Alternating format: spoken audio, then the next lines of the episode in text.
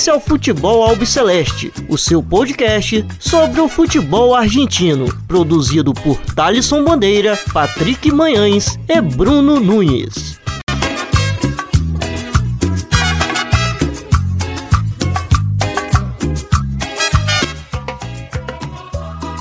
Salve, salve a todos vocês! Está começando agora mais um episódio do Futebol Alpe Celeste. Meu nome é Thalisson Bandeira, estou sempre na companhia do Bruno Nunes e do Patrick Banhas.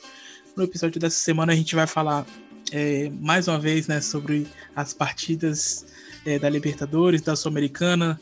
Vamos entrar em assuntos extracampos que aconteceu aí durante essa semana, com a questão das vacinas da Comembol, é, as partidas que saíram da Colômbia para o Paraguai, onde a gente vai passar um contexto é, e com uma participação também do que está acontecendo é, no país colombiano. É, bueno, tudo bem? Bruno Nunes, como que você anda, meu caro? Fala, Thalisson. É, um abraço aí, mais uma vez aqui no Futebol Celeste. Um abraço ao amigo ouvinte, amigo ouvinte. Também um salve aí do bem positivo pro Patrick. E bora aí que foi uma semana bem confusa aí por causa da, dos jogos aí na Colômbia, é, que não aconteceram na Colômbia. Então isso acabou meio que saindo um pouco aí da rotina que a gente tava aí de vários jogos, né? De mil jogos por, por semana. É, isso daí acabou, acho tirando um pouco aí da, da normalidade esse caos aí, além da, de, de outras coisas, né? Como a vacinação lá em Assunção, né? Uma, uma vergonha isso, né? O que a Comembol fez. Mas aí é, é assunto para o decorrer do programa. É isso, meu caro Patrick Manhãs, tudo bem? Como vai? Levando, acho que é a melhor resposta, porque foi uma semana bem difícil, não só nas competições internacionais, Copa Libertadores e Sul-Americana, como o Luiz falou aí, de protestos na Colômbia, questão da, da vacinação acontecendo no Paraguai. Aqui no Rio de Janeiro tivemos um, um grande problema com relação à polícia envolvendo o jacarezinho, e isso me deixou bastante mal. Mas a gente vai levando, apesar de tudo, me solidarizo com, a, com essas famílias que tiveram que passar por isso. E vamos que vamos para mais uma semana. É isso. É... Vamos começar pela terça-feira falando da vitória do Vélez diante da União La Calera. O Fortin foi até o Chile é, e venceu pelo placar de 2 a 0. Agurtin, é, Bolsat e Luca Orejano marcaram os gols aí do El Fortin de Liniers. É, Bruno, como que é, você viu essa vitória aí do, do Vélez, o Vélez que é, não começou muito bem é, nessa Libertadores, é, vence, vencendo agora a equipe chilena, é, conquistando a sua primeira vitória até então, porque havia perdido as duas primeiras partidas, né? É, perdeu para o Flamengo em casa e perdeu fora para a LDU e na última terça-feira aí conquistou a sua primeira vitória é, nesse grupo G que tem o Flamengo como líder é, com nove pontos. É, então, é, fez a obrigação, vamos falar assim. É, a União La Calera tem um time bem montado até. É um trabalho mais ou menos novo aí do, do técnico argentino que eles têm. Só que é um time que, apesar de ter algumas peças, ele peca ainda pela inexperiência internacional, né? Em grandes competições. Isso acaba custando muito. Apesar de ter jogos uh, jogadores experimentados no seu elenco, como o próprio Valdívia, mas o próprio titular, né, o ex-Boca Juniors, o Gonçalo Castellani. Então o Vélez tinha que ganhar para ter alguma chance ainda.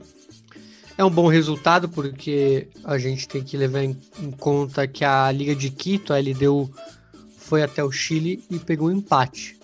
Então é, nisso ela acabou até largando aí, tirando um pouco a diferença para LDU pela segunda vaga. E vai, vai ser a, a briga para ver quem vai ficar com a segunda vaga. É, o, o Vélez foi bem, eu acabei não, não acompanhando tanto, mas do que eu, eu percebi, a Lacaleira estava muito nervosa, né, cometendo erros bobos, a defesa ainda é um, é, é algo que faz a diferença aí. E foi o que a gente viu aí nos gols do Bolzat, do, do Luca Orejano. E principalmente, né, no fim, a La Calera acabou com nove jogadores, duas expulsões. Então você vê que a, a equipe do Vélez dominou até no psicológico a partida. E, e, não deixou os chilenos jogarem o futebol assim mais de pé em pé, apesar de, de sempre esboçar algo do, do gênero, não importando o adversário. Então o Vélez realmente ele pegou três pontos aí de ouro na, na, na disputa aí pela segunda vaga de, desse grupo. Patrick, é de tá muita... é, só Oi? antes de passar para você, é de fato que o Flamengo tá bem encaminhado né, a sua classificação com é, nove pontos no grupo em, em, três partidas, então acho que o Flamengo assim vai, vai ser o líder e a, a questão fica mais pela, pela segunda vaga, né? O, a Liga de Quito tem quatro pontos e o Vélez tem três pontos. E na próxima rodada, é, no, Elfort, no José Almoftani, os dois se enfrentam, né? Então a briga vai ser mais acirrada ali pela questão da segunda vaga, né? Não, é, é exatamente. Pegando, analisando a situação do grupo para o Vélez, é, acaba sendo uma chance de retomada muito grande, né? Porque na próxima rodada pode pegar o LDU e o Flamengo, é, to, e podendo torcer para o Flamengo disparar. O Flamengo vai pegar a União La Calheira e o Vélez vai pegar a LDU. Vencendo a, a LDU pode ser o segundo do grupo e derrubar de vez, o, o, o Flamengo pode derrubar de vez a União La Calheira. Vale destacar que o Vélez é, ele vence é, ele vence essa partida sem contar com o Mancoejo, que acabou testando positivo na semana passada, um pouco antes da, da rodada da Copa Profissional contra o Patronato. Ele que tem sido um destaque, principalmente no, no jogo contra o Vélez, que não só fez um gol, como também organizou bastante as jogadas. Então, vale a pena, vale a pena destacar que o Vélez ele tem boas individualidades, um bom coletivo também. É, fora o, o Mancoejo, tem o Thiago Almada, tem o Centurion, que foi um destaque também. Então, acho que dessa vez é, o, é um momento em que o Vélez pode pensar numa reconstrução no meio dessa fase de grupo de Libertadores que está acontecendo direto, está acontecendo toda semana. E também aproveitar o espaço para descansar os seus jogadores na Copa Profissional, porque é líder do seu grupo, não tem chance de ser alcançado.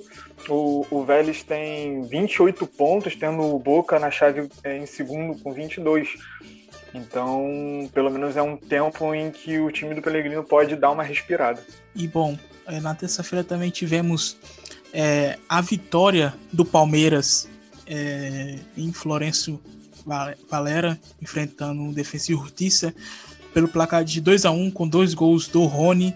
É, o Defensa que contou com muitos jogadores sus, é, suspensos, não, é, contaminados pela Covid-19, é, já havia é, sido prejudicado no final de semana onde recebeu União de Santa Fé em casa pela Copa da Liga Profissional e perdeu.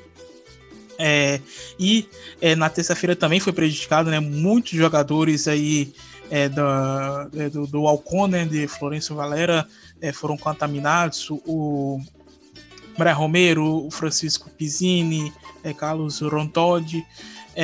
então, o, o defesa foi ali na, no, no, no que na, nas condições que ele podia, ele foi e enfrentou o Palmeiras. É... Patrick, como que você viu essa vitória do, do, do Palmeiras, mais um reencontro aí com o e Justiça, é... agora é, pela fase de grupos da Libertadores? É, né, a gente tem que sempre é, pegar o contexto do que foi essa partida, né, porque além do, dos 15 jogadores é, infectados com, com a Covid-19, estava enfrentando o atual campeão da Libertadores, um dos melhores times da América do Sul e postulante ao, ao título da, da temporada atual. Então, de qualquer forma, não seria uma, uma situação fácil.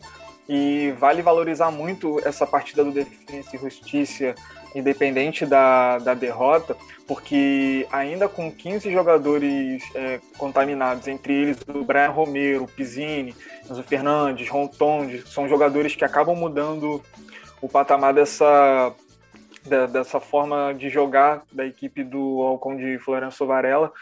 Então, assim, e pegar do que foi a partida, foi uma partida em que, primeiro, foi um Defensa e Justiça muito competitivo, é, compreensível demais a mudança de, de postura é, com relação a, a, dentro de campo, porque foi um Defensa e Justiça que se defendeu, tentou muito explorar os espaços, tentando os ataques em velocidade, principalmente com o Bowl. Uh, e o Defensa e Justiça, das vezes assim que deu aquela apagada, principalmente no segundo tempo, uh, dois gols do Rony com dois passes brilhantes do, do Luiz Adriano. E eu acho que o defensa demorou muito para acordar. Eu acho que o jogo foi mais com relação à desatenção do Defensa e Justiça do que uh, prejudicada com as ausências, porque o Defensa e Justiça fez um jogo páreo com o Palmeiras e isso deve ser valorizado bastante. E aí a gente começa a pensar e, imaginar como seria se fosse o time completo.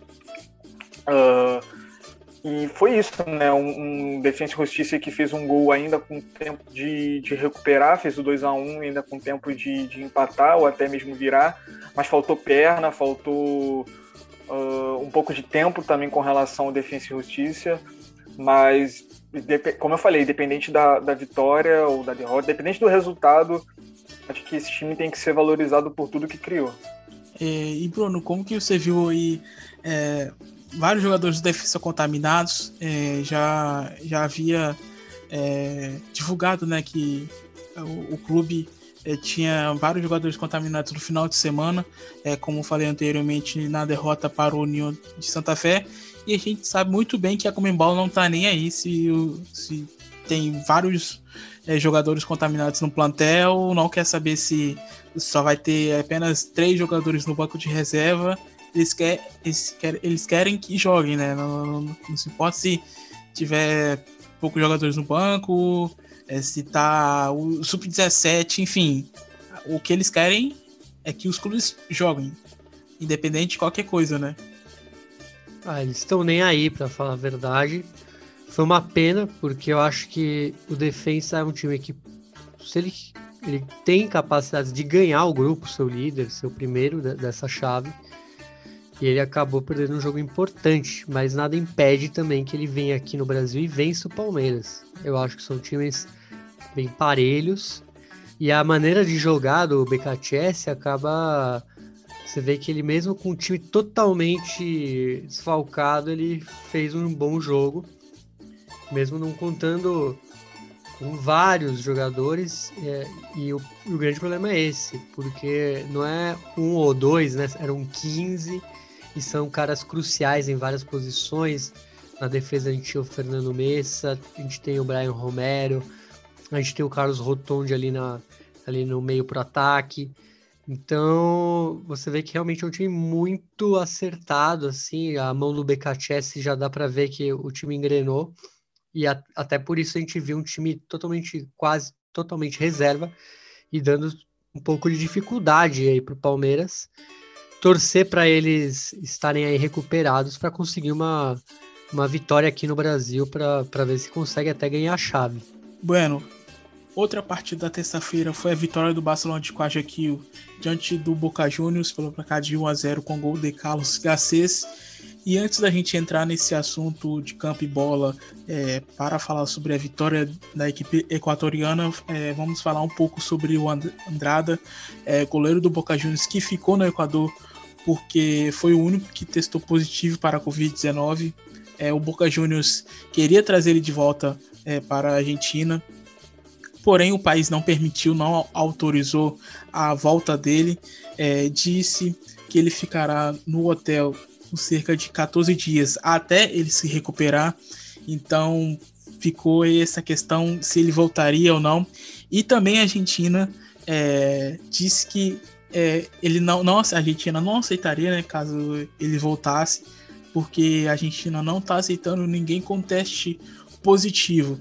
É, inclusive a mulher dele, é, do Andrada, é, entrou ao vivo na TC Esportes é, falando da, da postura do Conselho Geral do, do Boca Juniors em relação é, ao Andrada, de ele ficar no país e tudo mais. Inclusive, é, é bom a gente colocar daqui a pouco a falar dela, mostrando a sua indignação.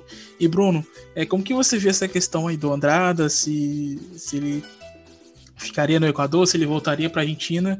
E, e, pensando pelo lado certo, tá mais que correto o Equador permitir que ele ficasse no país e, e que não ele saísse assim e, sei lá, espalhasse o vírus, né? Não, tá correto, porque você eles fazem isso com todo mundo que chega lá. E jogador de futebol não é um. Né, ele não pode passar por cima das leis por ser um jogador de futebol. Ele é mais um. Ele é que nem um cara que tá indo para lá a trabalho. E se ele precisar, ele tem que cumprir. Então não, não tem nada de errado. Então ele que cumpra aí a, a quarentena aí até ficar bom, até para não, não, causar problemas lá no Equador. E sobre o jogo, é, o, o, o Agostinho Rossi, que entrou no lugar dele, teve uma boa atuação, apesar do, do gol que ele sofreu. Foi um. Né, ele não, não teve nenhuma grande falha. É, já foi muito criticado é, vezes, nas vezes anteriores, mas foi bem, não, não teve o que falar. O gol acabou não sendo uma culpa dele, é, foi um cruzamento ali do, do Mário Pineda, que acabou até tirando aí a zaga, né, de, de fazer esse poder de recuperação para cortar o passe, e o Carlos Garcês não desperdiçou. E, e, é bom ver esse Barcelona aí, aliás, cheio de argentinos, Time muito bom, muito. Não à toa é o líder do grupo, né, com méritos. Apesar de que o jogo parecia até se encaminhar para um 0 a 0 Só que esse gol acabou até dando um, uma pimenta aí no jogo. Porque o Boca meio que deu uma acordada depois do gol. O, o Russo até colocou o Gonçalo, Gonçalo Maroni ali no, no lugar do Javier Obando. O, Exe, o Ezequiel Pala, é, Sebajos, perdão, pelo Leonardo Rara para melhorar e conseguiu melhorar com essas com essas substituições, mas acabou que o gol não saiu. É, no fim, quase rolou um empate ali com o Bufarini, né? Um chute ali nos 10 minutos finais. E depois um, uma bola na trave do Maroni, que tinha entrado há pouco tempo. Mas é isso, o Barcelona jogou muito bem, é, apesar de não ter sido um jogo eletrizante e emocionante. O Barcelona segurou bem o Boca e que atuação, né, do Damião Damian Dias, o Quito Dias, um belo, uma bela caneta ali no, no, jogador do Boca. Ele que é jogou no Rosário Central e depois foi pro Boca, onde ele foi campeão argentino, ganhou Recopa Sul-Americana e acabou até é, incrementando aí esse duelo. E uma, uma pitadinha aqui que eu achei, Thalisson, foi o primeiro, a primeira vitória do Barcelona sobre o Boca em jogos oficiais. Já que eles tinham ganhado uma vez lá em Guayaquil, só que em um amistoso em 1981. Então aí ganhou até um contorno meio histórico aí a vitória do, do Barcelona e que se afiança aí na, no topo da, da tabela desse grupo. E você esqueceu de citar a entrada que o o Mário Pineda deu no Miguel Angel Russo, né? A matar o velho desse é. jeito. É, pra acordar, né? Ele tinha que acordar. Tadinho, então... cara. Que vídeo foi pesado, tadinho. E, e antes de passar para o Patrick, como eu prometi, é, vamos colocar aqui o áudio da esposa do, do Andrada, a Nerina é, Galasso, é, a entrevista que ela deu para o TC Esportes falando sobre é, essa questão de como o Boca Juniors manejou a saída é, do goleiro é, do Equador, como que estava essa situação que ela mostrou bastante é, indignada, inclusive é, depois até alguns torcedores do Boca foram ameaçar ela na, nas redes sociais, enfim, é, vamos escutar ela agora e logo seguido o Patrick faz seus comentários. Estamos desde el lunes eh, con esta situación. A él el viernes lo hisopan para jugar el partido contra Lanús, eh, para salir a Ecuador lo vuelven a hisopar el domingo, pero lo sacan del país sin el resultado. Lo reciben el resultado del lunes en Ecuador. De Boca no nos llama nadie y es más, te diría que ayer a Luciano ya le dejaron de atender el teléfono. Luciano es, es Nicotra, es el representante de Esteban. ¿Y con quién estaba hablando? ¿Con quién estaba hablando Luciano? ¿Quién dejó de atenderle el teléfono? Eh, Luciano ayer a la tarde habló con Raúl. Cassini. Eh, sí, hasta que en un momento, bueno, dejaron de tener el teléfono. También se dice que está en una habitación casi presidencial cuando está en una habitación 3x3 común. No pretendo que lo pasen a ningún palacio, pero tampoco quiero que hablen pavadas cuando no lo ven. Además de ser jugador de fútbol, tiene una familia y los hijos le están esperando. Yo no sé si decirle que viene mañana, que viene pasado o que viene dentro de 14 días. En este momento vos te estás moviendo para comunicarte con la gente de Boca o ya, viste, considerando que no tenés respuesta, ya empezás a buscar por otros lados. No, yo ya estoy buscando por otros lados porque ya desde el lunes a la mañana que venimos con el resultado del PCR positivo de Esteban, ya esperé hasta anoche que me den una respuesta. Siguen pasando las horas, él va a seguir ahí y nosotros qué seguimos esperando. Me da vergüenza el manejo de la institución. No sé a quién le corresponde, si le corresponde a Conmebol, si le corresponde a Boca, si le corresponde a, a quién le corresponda. Me parece que es terrible la situación que está pasando. Él salió a trabajar y encima lo dejan allá, aislado, y sin ninguna solución, con nosotros no se comunican nada. O sea, estamos en la nada misma. Tengo más comunicación con el presidente de la que con el presidente de Boca. Tengo más comunicación con él, que se puso a disposición nuestra, que con la gente de Boca, que es para donde trabaja mi marido. Hasta ayer lo dejaban salir de Ecuador, no lo dejaban entrar a Argentina. Ahora nos piden una autorización del Ministerio de Salud para que lo dejen ingresar. Ya estuvimos hablando con un avión sanitario para que lo puedan traer, pero estamos en la nada misma. Bueno, é, Patrick, como que é, você viu essa questão do, aí do Andrade? O Bruno também já comentou, mas se você quiser acrescentar alguma coisa também, e logo em seguida sobre é, a derrota do Boca no Equador. Ah, com relação a essa questão do Andrade, eu estou de acordo com vocês dois, né? Acho que o governo do Equador fez muito bem de ter que segurar o Andrada para ele realizar toda a quarentena e depois disso realizar mais um é, teste para saber se vai ter condição de poder voltar para a Argentina. E na verdade o Boca até tentou é, negociar né, com, com o governo argentino para poder trazer o goleiro do, do Boca num voo sanitário, né? Mas eu, eu fico muito feliz por isso não acontecer, porque, como o Nunes falou, jogador de futebol tem que ter esse tipo de privilégio, ele é só mais um. E eu não quero me alongar muito com relação ao Boca, não, porque a vitória do Barcelona de Guayaquil ela não é um- uma surpresa, mas ela acaba apimentando um pouco a relação do grupo, né? Porque o Santos venceu, e aí ele soma três pontos, e o Boca tem seis, e o Barcelona vai a nove. E aí vai o, o retorno já é um Boca Juniors que vai pegar o Santos fora de casa, o Barcelona depois, e só depois vai pegar o The Strongest. E tudo indica que o, o Boca Juniors é favorito com o The Strongest, mas para não depender disso, ele precisa somar pontos tanto com o Santos, que anunciou o Fernando Diniz, e o Barcelona de Guayaquil.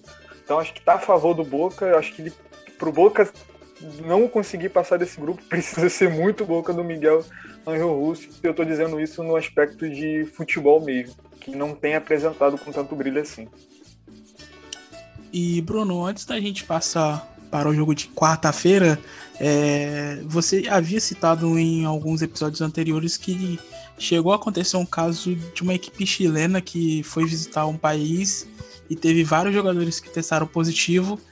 É, aí teve um problema de que a polícia é, não autorizar a saída deles no país. Você recorda é, bem é, qual time que foi que você tinha falado aqui? Não, foi o, foi o Defensa lá no Chile. Ah, foi o Defensa? semifinal. É, teve até o problema, né, da... A, a polícia não deixava, né, depois teve que entrar o governo argentino e tal. Foi até, foi até aquela história que o jogo ia ser no Chile e depois foi para Assunção. Ah, Aliás, acho que foi o primeiro jogo dessa, dessa fase pandêmica que teve esse problema de tipo, vamos mandar para Assunção.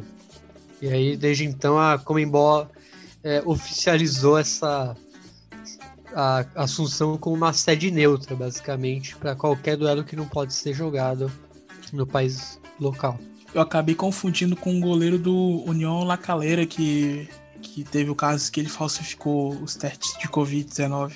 Ah, sim, aí foi o argentino, né? O Alexis Martin Arias, ex-gimnasta de La Plata, era o goleiro na época do Maradona por um tempo. E mas aí foi outra, outra coisa, foi uma suplantação, como eles falam, de identidade. Alguém fez o teste para ele Isso, foi, isso não foi no próprio campeonato chileno. Fizeram um teste para ele ficar é, negativo, sendo que ele estava realmente com a doença. Hum, complicado. Bueno, é, passamos para a quarta-feira, onde tivemos aí o, o empate sem gols entre Racing, Clube de Avejaneda e São Paulo. É, São Paulo que teve aí uma partidaça do, do Miranda, zagueiro, zagueiro da equipe é, do Tricolor do Morumbi. É, o, o, grupo E, que tem aí o Racing é, na segunda colocação com cinco pontos, e o São Paulo liderando é, com sete pontos. É, Racing, que essa semana aí teve um, um, surgiu rumores de que, independente do resultado, é, o Pise né, não, não ficaria no cargo da academia. É, alguns nomes que cogitaram, por exemplo, foram o nome do Antônio El Turco Mohamed, ídolo do, do Huracan, e outro nome também que foi, que foi cogitado foi do Cacique Medina, é, treinador do Tajeres. É, Patrick, como que você viu esse empate é, em Avejaneda na quarta-feira entre Racing e São Paulo? Eu agradeço de ter aprendido a lição e não criar expectativa com esse Racing, porque assim, foi uma partida de doer os olhos pela parte da, de Avejaneda, porque foi um Racing que poderia ter explorado muitos defeitos da equipe do São Paulo do Crespo e a gente viu, pelo menos eu vi nesse momento, um momento até raro da, da equipe São Paulina em, diversas ações, de, de, diversos momentos da parte do jogo, principalmente quando tinha a bola e pecava muito no espaço, principalmente com aqueles erros que você via que era de nervoso, principalmente vindo da, da dupla Lisieiro e Luan. Ah, embora o, o, o Thiago Volpe tenha sido o herói, o melhor jogador da partida do São Paulo, fazendo ótimas defesas, é uma delas no, no finalzinho da partida, quando o São Paulo já tinha um a menos. Então é um empate que não acaba servindo muito como uma derrota para o Racing, porque poderia ter sido superior e, e não foi. Uh, ele, o, o Pizzi ele acabou explorando esse Racing bem defensivo com o trio de zaga, né? o Novijo, o Nery Domingues e o Cigali, o Leonel Miranda e o Maurício Martinez como meios, o Leonel Miranda sempre naquela transição, tentando ajudar muito o, o Piatti a conectar um, um, destaque bem positivo, que é o Maximiliano Louveira, mas acabou não surtindo muito efeito, né? O, o melhor a melhor chance, a melhor oportunidade do Racing ela veio no primeiro tempo, no início, assim, com o Cigali com uma bola debaixo da, do gol que o Volpe nem imaginaria é, defender e a bola bate no travessão e sai. Um lance assim que depois disso nada, você não conseguia esperar mais nada do Racing. Quem via o time do Pizzi já dava como acostumado, sabe? até o próprio torcedor via que dali o, o, o, ou era empate ou era uma derrota num, num, time muito, muito bem treinado pelo São Paulo do Crespo. Uh, e, e, foi isso, né? Ainda com a expulsão é, que o São Paulo teve, né? O, o William, faltando 10 minutos, ainda tinha tempo para o Racing conseguir algum resultado através dessa expulsão, mas nada foi feito. Então, é um empate que acaba sendo com gosto muito amargo para o Racing, porque teve oportunidades, mas não conseguiu concluir. Aí a equipe do Pise tem cinco pontos e o, e o São Paulo foi a sete, tendo rentistas com dois e o Sporting Cristal com um. A gente pode até tentar ver o, o, copo meio cheio no momento em que o Racing ficou no, empatou com, com rentistas na primeira rodada, já estava dando como tudo perdido, né? Mas ainda tem essa gordura aí. Né? E com relação a, ao Pise, tudo que foi falado, que falaram, né? É, pelo menos teve uma, uma fonte da, da TIC Sports dizendo que a, a demissão do, do Pisa iria ocorrer na, na, no final de semana, na última rodada da primeira fase da Copa Profissional, depois do Racing. Aí já não sabemos como vai ser. É, e, e, Bruno, falando um pouco sobre essa questão é, do Pisse, a gente sabe que há algum tempo a torcida não, não tá com muita paciência com ele, né? É, principalmente na última rodada, então, que o time poderia já encaminhar sua classificação para a fase de mata-mata da Copa da Liga Profissional e perdeu é, para o Central Córdoba no Madrid de Ciudades. É, sobre esses possíveis nomes, é, esses possíveis nomes que foram cogitados é, para treinar É, você acha que é, é, de acordo com o Racing é, pela forma que joga? Como que você vê esses nomes que, que surgiram na imprensa argentina é, durante essa semana? E depois você pode falar sobre a partida em si. É, acho que desde que a gente falou até aqui com o Federico Tomeu, o Pise nunca fez parte aí do, do DNA do Racing vencedor que a gente vê desde a época do, do Diego Coca. Passando por BKTS, é, Chat Kudê, o Pise destoa muito deles. É, e não digo por resultados, mas pela própria maneira de jogar. Então acho que o, o, desses nomes que você falou, acho, eu, eu gosto do Cacique Medina, poderia ser uma, uma opção muito mais condizente ao, ao caminho que o Racing escolheu anos atrás do que o Pise, por exemplo, que, que nos últimos anos vem ficando cada vez mais defensivo. Acho que ele, ele cada ano que passa ele fica mais defensivo. A gente viu isso muito naquele duelo pós 5 a 0 do River, que, o, que o Racing basicamente é, estacionou um ônibus ali no gol. Eu, achei até que fosse fazer o mesmo com o São Paulo, apesar de não ter sido uma ótima exibição, como a, como a toada do, do Pise vencendo, que é sem mostrar nenhum jogo muito exuberante, de que, que brilha os olhos. Eu achei até que surpreendeu um pouco, porque se o Miranda foi o melhor da partida e o Thiago Volpe foi um dos destaques, o Racing pelo menos deu uma su um suor aí no São Paulo. Mas eu concordo com o Patrick que acabou sendo uma derrota aí. O São Paulo também ficou com 10 depois, no, no final do jogo. E, e, eu vejo realmente o Pise com data de validade. Eu acho que não deve ser uma, um rumor apenas.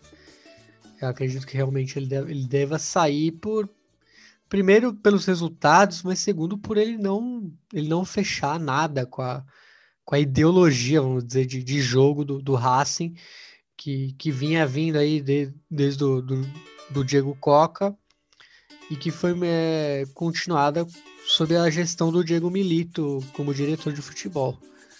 Então vamos ver os próximos capítulos. Mas eu, eu gosto dos nomes aí o Turco Mohamed é, faz tempo que eu não ouço um trabalho dele, vejo um trabalho dele, gostava do, dos huracãs dele, da, do, do, trabalho dele no México, é, é, muito impressionante. Então vamos ver, acho que são do, dois bons nomes, assim como o Cacique que eu já falei. Bueno, é, passamos para quinta-feira. É, duas equipes argentinas jogaram é, contra equipes colombianas porém as partidas não aconteceram na Colômbia e sim no Paraguai. Mas antes da gente falar um pouco das partidas em si, é, vamos passar um contexto, é, falar o motivo, né, Bruno e Patrick, é porque é, da Comebol ter tirado os jogos da Colômbia e ter passado é, para o Paraguai, porque a Colômbia, é, como imagino que vocês devem saber, é, já tem cerca de oito dias que tem acontecido as manifestações contra o presidente Ivan Duque é, pela reforma tributária é, que ele quis impor é, no, no país. É, e isso gerou uma revolta muito grande no povo colombiano. É, e quem ajudou a gente é, nessa e vai participar agora é o Lucas Berti, do Giro Latino, que falou um pouquinho para a gente é, sobre esses acontecimentos, onde a gente perguntou ele é, sobre essa questão da Comembol de, de mudar é, os jogos das equipes colombianas, se caso é, persistirem as manifestações por lá, é, também é, so, so, sobre se sobre essa questão da reforma tributária, se o Ivan Tuque já havia planejado, enfim, o, o, o Lucas Berti vai falar um pouquinho com vocês agora do Giro Latino e depois é, o Patrick e o Bruno Nunes é, vão comentar sobre os acontecimentos na Colômbia que motivaram é, as partidas acontecerem no Paraguai essa semana pela Libertadores e pela Sul-Americana. Os protestos na Colômbia começaram no dia 28, né, em rechaço à proposta de reforma tributária do governo do Ivan Duque. E por conta da repressão às manifestações, o Duque se viu na posição de retirar esse projeto, ele até perdeu o ministro de Finanças dele, então ele acabou tendo que, que retirar e mudar de ideia repentinamente. Mas apesar disso, né, apesar dele retirar esse texto, a violência aos protestos continuou, os protestos continuaram também pedindo outras coisas, como mais segurança, melhores condições de vida, e a coisa continuou dessa forma. Olha, o que tem que entender da Comembol é o seguinte, a Comembol não ajuda ninguém. Eles só pensam neles. Eles estavam querendo esses tempos atrás colocar 30% de público na Copa América. E eles não negociam com ninguém, eles fazem tudo por conta própria. Inclusive, eles contrariaram várias diretivas para poder trazer as vacinas e vacinar o Paraguai, né? Ao passo que o Paraguai tem uma vacinação super tímida, um dos piores taxas de vacinação na América do Sul. Não dá para saber, né? A Comembol é imprevisível, eles geralmente agem no último minuto ou não agem, ou não fazem nada, porque muitas vezes você tem surtos de Covid, você tem protestos, e a Comembol geralmente ou não se manifesta ou finge que nada está acontecendo. Bueno, vocês aí escutaram o Lucas Berti já de antemão quero agradecer ele pelo áudio é, que, é, que nos enviou para poder ajudar a gente nessa questão. Ele que faz um trabalho excelente no Giro Latino. É, para quem não conhece, é, pesquise é, procura aí nas redes sociais Giro Latino, que é, é um, um, um, excelente conteúdo é, sobre os países é, aqui da América do Sul.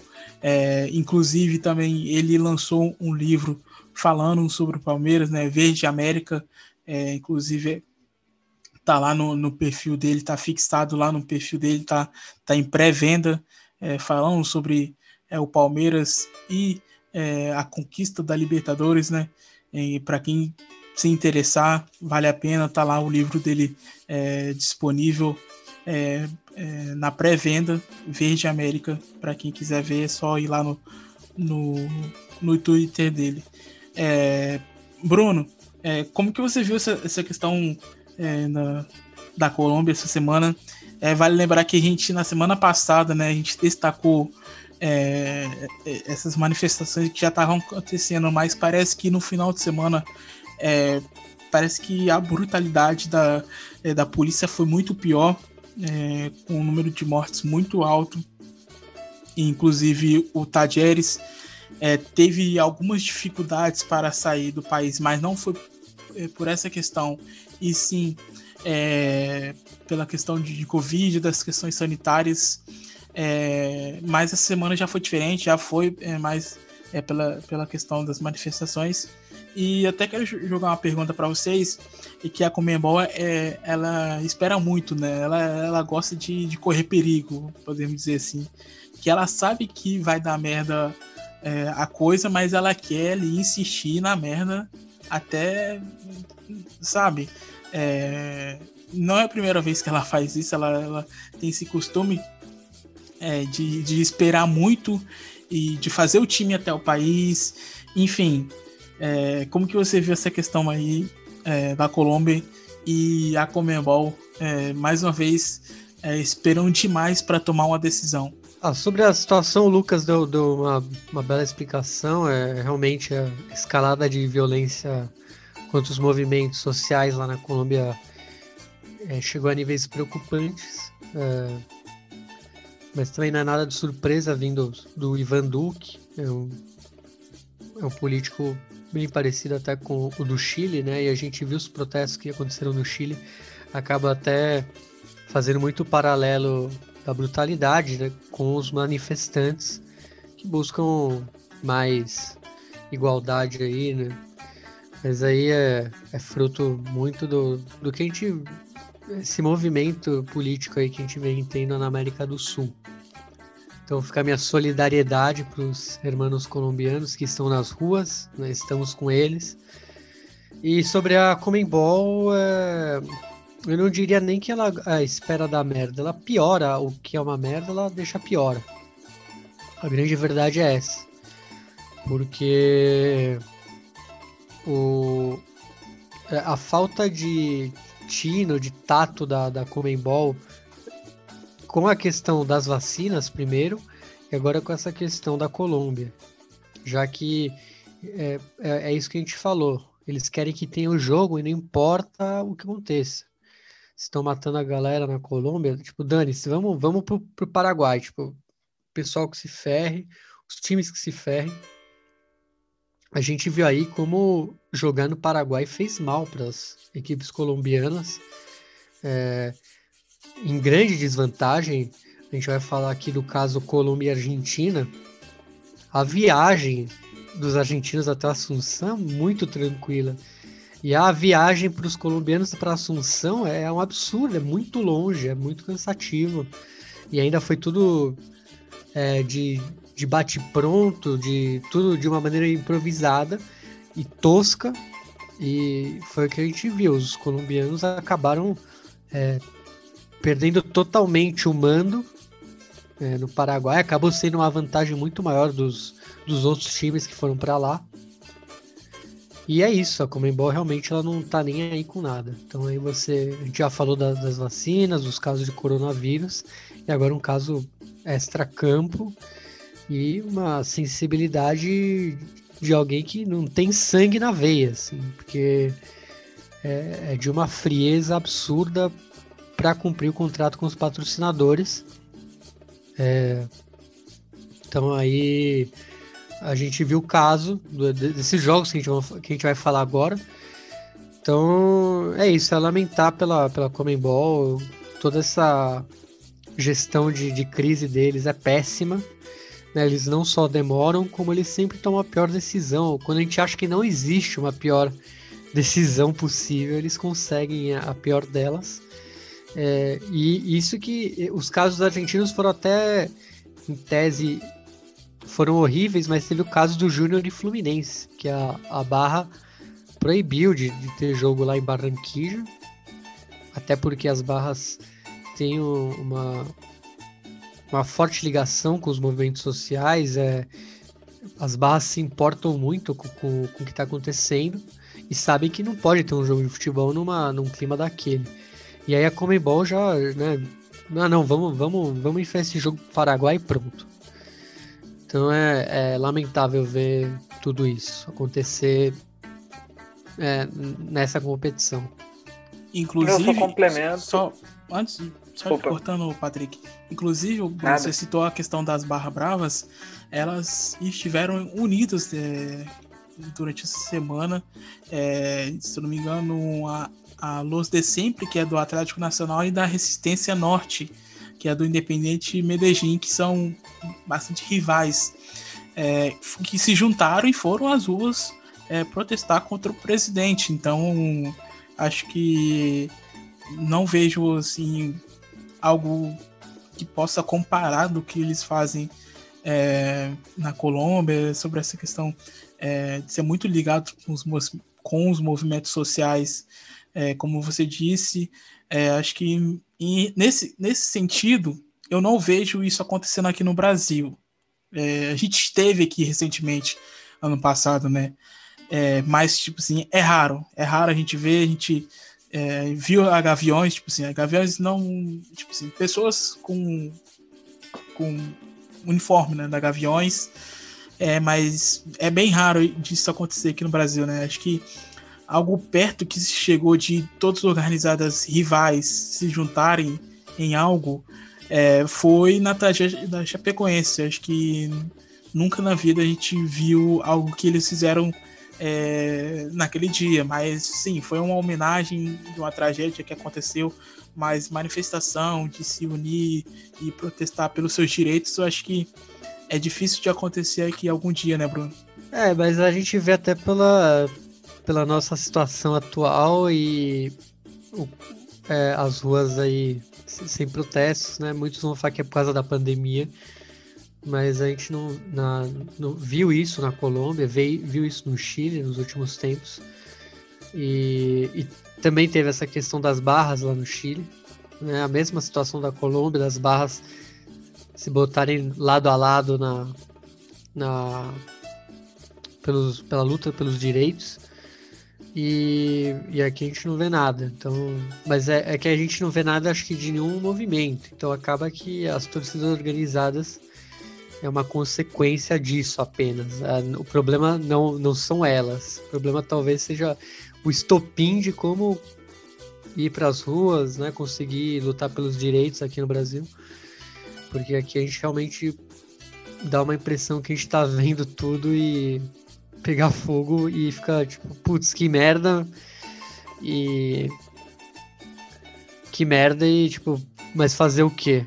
Mas aí fica uma autocrítica, né? Eu, eu também não fui na rua, né? Então minha culpa também é minha. Então acaba sendo de, de todo mundo, né? É uma cu cultura do, do, povo mesmo. Mas, tipo, você, você não acha que. Acho, eu acho que a, a, os entregantes de, das, das organizadas, até mesmo diretoria, enfim, é, não vai, não, não, não fale assim, olha, a gente entende e, e, e, sa e sabe é, sobre o que está acontecendo no país, sobre o presidente e tudo mais, sobre as coisas que ele tem feito ultimamente. É, mas a gente não pode misturar o nosso nome com política. Você, você consegue entender esse lado? É, do, acho que tem esse consegue imaginar um pouco esse pensamento deles? Então, teria que estar muito ligado à cultura das torcidas organizadas para ver qual é a deles. É, acho que tem um pouco disso, sim, realmente. Mas é, eu acho que esses movimentos na Colômbia acho que acaba puxando é, a responsabilidade das barras. Elas se veem obrigadas a fazer parte por ser um, um instrumento popular, de paixão popular. E, e aqui, como a gente vê menos é, é, movimentação de protestos e tal, acaba que as barras, é, as torcidas, no caso, elas não vão tomar essa frente, imagino.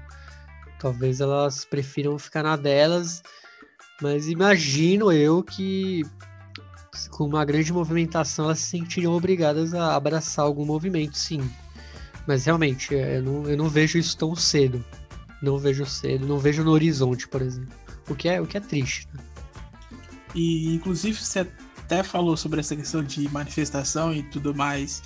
É, se eu não me engano, vai rolar uma, uma na semana que vem, é, principalmente sobre o acontecimento ontem é, no Rio de Janeiro, que inclusive o Patrick citou é, no começo é, da sua fala no episódio. É, Patrick, pode falar agora que acabei te cortando várias vezes, pode fazer seus comentários. Nada, que isso, cara. Vocês tocaram num ponto bem relevante e, e eu tô de acordo com, com vocês dois, tanto você, Thaleson, pelo questionamento, como a, a, reflexão que o próprio Nunes coloca aqui, né? É, o meu comentário, ele só vai em direção mesmo de como a Comebol, ela assim, a gente bate muito e muitas das vezes a gente pensa que bater na Comebol de, em declarações não vai adiantar, mas é preciso sempre deixar claro o que é a Comebol, é, principalmente hoje em dia. E nos tempos de pandemia, é uma entidade que se aproveita muito da ausência da torcida no estádio para poder se beneficiar com essas mudanças de, de local no estádio. E isso fica muito nítido. A partir do momento que ela vê que dá certo colocar uma partida no Paraguai, uh, ela acaba fazendo isso com, outro, com outros clubes. E isso é independente da, do clube se é ah, o Boca, se é o River, se é o Flamengo, se é o São Paulo, independente do tamanho é, sei lá, do bastidor, seja o bastidor que muita gente fala, não adianta. É, um grande exemplo disso é, da própria informação da, da Milena Portela, quando ela estava cobrindo a, a, um pouco da logística de, de, alguns clubes que iam enfrentar é, é, seus adversários em território colombiano. E, por exemplo, o Fluminense ele já estava em território colombiano e a Comebol ela ainda ia fazer um anúncio de onde será as novas, onde seriam as novas sedes. Então, olha a, a gravidade em que coloca não só é, o Fluminense, como também o Emelec, se eu não me engano, o River Plate ainda estava no aeroporto de Buenos Aires, eu não consigo confirmar essa informação, mas, assim, é, é um absurdo de como a Comebol ela, ela se aproveita de determinadas situações da própria pandemia para poder não, não se sentir prejudicada. E eu não duvido que ela possa usar a, a situação das vacinas como um argumento para fazer com que clubes possam, tenham que viajar. Por exemplo, a, o Brasil ele é o epicentro da América do Sul, América Latina mesmo, com relação à, pandemia do coronavírus. E se algum clube uruguaio uh, argentino, colombiano, tiver algum. É, tiver, sei lá, com algum medo, com algum receio de ter que vir para o Brasil, ela vai ter que. Pode acabar vindo e a Comebol vai com certeza vai bater os pés porque o argumento vai ser: ah, a gente tem a vacina aqui, vocês que não aceitaram. Entende? Eu não duvido que ela faça isso, sabe? De tudo que a gente viu até aqui. Então é assim, é triste, é lamentável. Os clubes também não se unem porque boa parte deles são coniventes. Alguns deles, por exemplo, brasileiros, como o Atlético Goianiense, aceitam uma vacina, fura fila. Uh, a gente vê alguns exemplos, por exemplo, da Argentina, como River e Lanús acabam é, negando a proposta da vacina. É, tudo bem que algum, alguns desses clubes acabam negando muito com relação a não só o que vai gerar de, de notícia, mas como também a, a preocupação com relação à a, a, reação das vacinas. Então é muita coisa interligada e a Comebol, como eu já disse, vai fazer de tudo para poder se dar bem no, no, final de tudo. No fim de tudo, é, é a Comebol é, se sentindo confortável e utilizando os clubes como massa e os clubes não tendo o que fazer. Mas, Patrick, é, a gente sabe, principalmente aqui no Brasil, que os clubes não, não são de se unir em uma causa é, que seja para todos. É, acho que a gente já percebe há algum tempo que os clubes brasileiros é, pensam no seu próprio umbigo e que não quer saber se o. Enfim, você sabe muito bem como são as coisas. É, acho que vai ser assim pro resto da vida. É, a gente sabe que, que isso não vai mudar de uma hora para outra e vai continuar. Infelizmente é assim, né? Não, é, eu, eu, eu concordo com você, né? E, e, é lamentável, sabe? A gente concorda não querendo concordar, porque é, é muito, fica pelo menos muito claro para nós três o como o, o, Brasil ele tem uma desigualdade muito grande, né? A gente vive num país em que é, pausaram a, a, a distribuição de vacinas para professores, para garis, é, funcionários de mercados, enquanto futebolistas estão se vacinando no outro país, sabe? Isso é um absurdo. E assim, isso entra também na questão de visão um pouco também de ética com relação aos clubes, de quem comanda os clubes, sabe? Porque assim, existem clubes do Brasil que acabam não, não, não aceitando mas a gente, no fundo, sabe o porquê. Não é porque ele quer pagar de bonzinho, é porque ele sabe que a, a repercussão vai ser muito negativa. Tanto que o clube do Atlético, o Atlético Goianiense que eu citei aqui, eles nem divulgaram a lista dos 44 que tomaram a vacina. E aí, e aí eu cheguei até a fazer um, uma trilha no Twitter com relação a isso, quando eu soube de, dessa notícia da, da, da Comebol, que, que é um pouco questionando essa questão, né? Porque assim, você tomando a vacina, você, um jogador tomando a vacina, uma pessoa tomando a vacina, ela vai estar ainda exposta ao vírus e ela pode passar esse vírus para outras pessoas. Então, quando você pega uma delegação de futebol que tomou a vacina, ela pode muito bem é, pegar o vírus de, sei lá, de algum outro lugar, passar para as famílias, passar para as pessoas mais próximas e o vírus continua circulando. Ou seja, as pessoas não, não prestam muita atenção nisso. Mas enfim, né? Acho que Brasil, né, define um pouco isso, né? O, a gente fala direto, né, que política e futebol não se misturam, mas estão assim muito muito interligados, né? É meio que o reflexo do que é a sociedade, que a gente está cansado de dizer aqui. Inclusive, é, você e o Bruno citaram nessa questão de vacina é, citaram bastante, inclusive, principalmente você, o Patrick, sobre o caso do Atlético Goianiense. É, as equipes argentinas né, que foram até o Paraguai jogar, é, jogar suas partidas pela Libertadores e pela Sul-Americana, é, o River Plate Argentino Júnior pela Libertadores e o Lanús é, pela Sul-Americana, é, tiveram a oportunidade de tomar a vacina da Sinovac Biotech é, oferecidas é, pela Comebol, é, que é, é, recebeu uma doação de 50 mil doses. Né? É, elas recusaram o, o convite porque não, não, não sabe por dois motivos, na verdade, né? Não, não, primeiro que não sabe a eficácia que tem essa vacina e segundo porque não saberiam quando iriam tomar a segunda vacina. E vale ressaltar que na Argentina tá só Sputnik V, né, Bruno?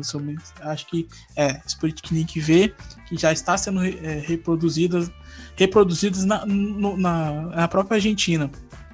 É... E a Sinopharm também. É, isso. Que não, é e... é, não é a Sinovac, né? Sinopharm.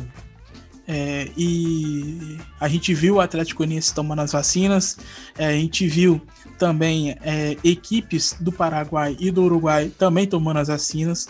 Inclusive, quem fez o intermédio aí é, da, dessa questão das vacinas foi o presidente uruguaio Lecage Pou. É, e mais uma vez aqui o Lucas vai é, falar um pouquinho é, sobre essa, essas vacinas é, durante essa semana que o Atlético Goianiense tomou, que a única equipe brasileira até o momento é vacinada, como foi esse intermédio entre a Comebol e o presidente uruguaio.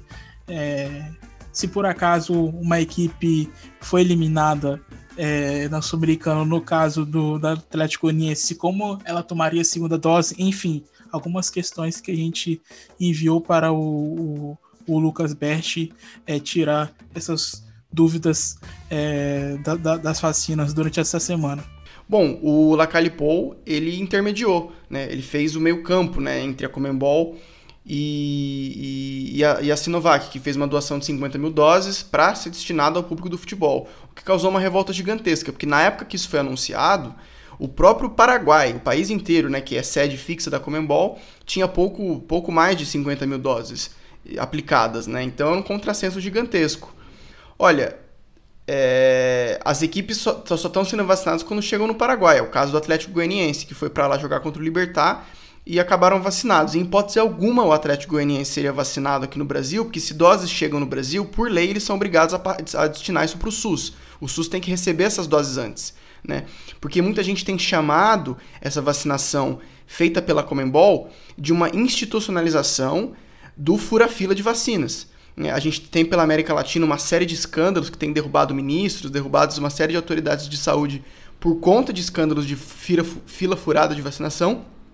E a Comembol faz isso de forma institucionalizada. Então, por isso que está essa polêmica. Enquanto o Paraguai vacina pouco, o futebol, que tem pessoas muitas vezes que não são prioritárias, né, não é uma atividade essencial, como outras, por exemplo, está tomando vacina antes de todo mundo. Isso de forma oficial, aos holofotes para todo mundo ver.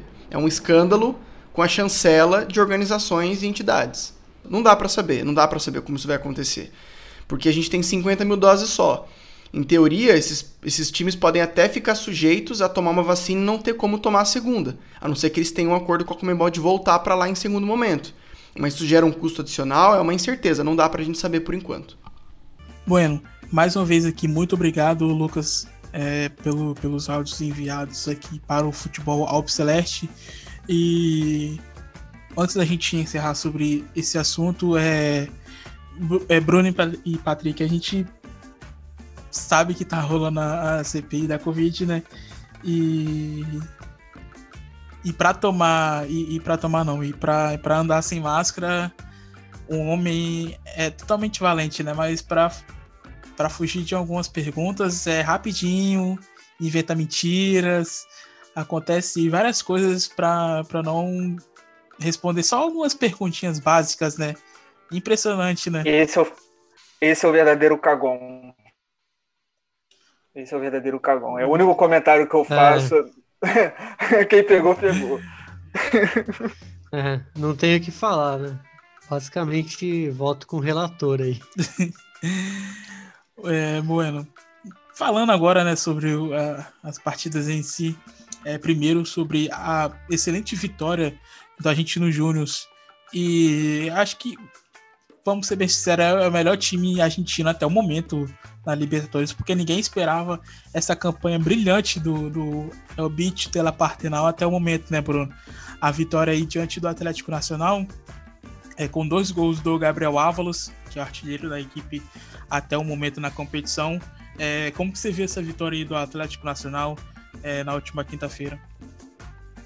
Não, então, do, do, Argent, do Argentinos. É, do Argentinos, Argentinos mas... tá certo. Tô, tô confundindo. Não, mas, é, olha, é, eu, eu fui meio crítico, falei que os dois primeiros jogos eram com com trabalhos novos do, do Poê da Católica, do Capuccio do Nacional. Dessa vez teve é, o jogo em Assunção como como vamos dizer é, a dificuldade para o Atlético Nacional da viagem, uma péssima viagem para os colombianos porque é muito longa. Mas é isso, argentinos é, tem o mérito de, de ele aproveitar esses momentos dos seus rivais. Ele tá certo em ganhar e, e mais de tudo, ele tem a competência em ganhar desses rivais que estão abatidos ou por novos técnicos ou, no caso do Atlético Nacional, por esse baque que foi é, o Atlético Nacional jogar lá no Paraguai. Aliás, o jogo foi no Manuel Ferreira, lá no estádio do Olímpia.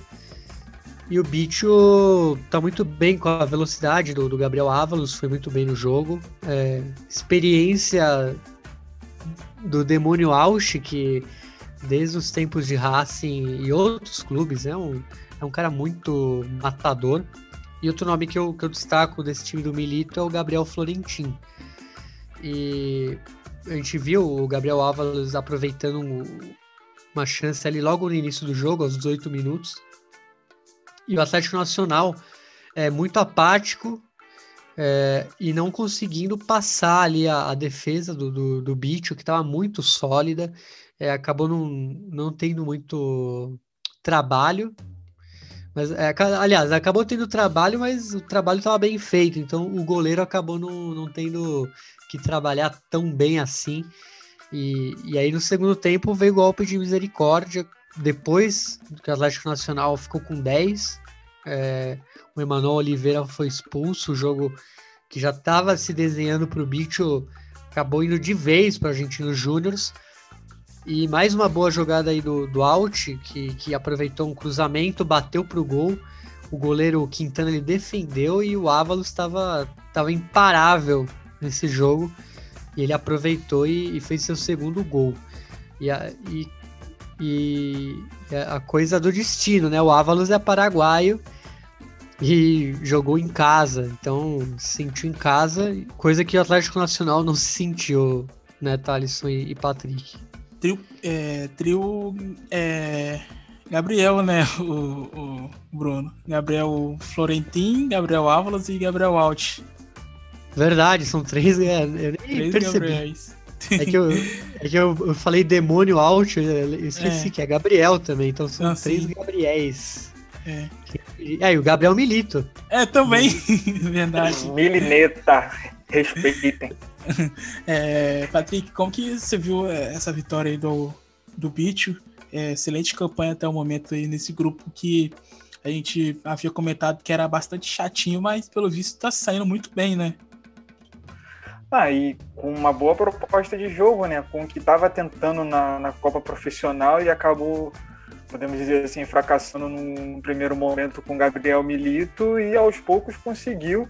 É, tudo bem que com, a, com o Nacional do Uruguai não foi muito bem, mas já contra a Universidade Católica acabou evoluindo.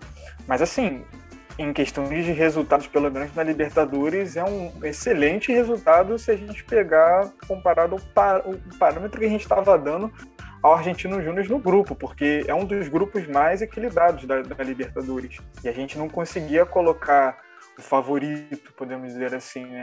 Apesar de da Universidade Católica não estar tá muito bem com a, com a saída do Holão, o Nacional não está engrenando, o Atlético Nacional só venceu na primeira partida e o Argentino Júnior não tem nada a ver com isso. Acho que o tempo foi o melhor caminho para a equipe do Gabriel Milito, que agora pode, ele, ele tem a condição de administrar. Ele pode muito bem já, de, eh, já garantir a classificação na próxima, na próxima partida, na semana que vem, mas não, não consigo ver uma, uma, caída da equipe, não, pelo menos na, na fase de grupos da Libertadores.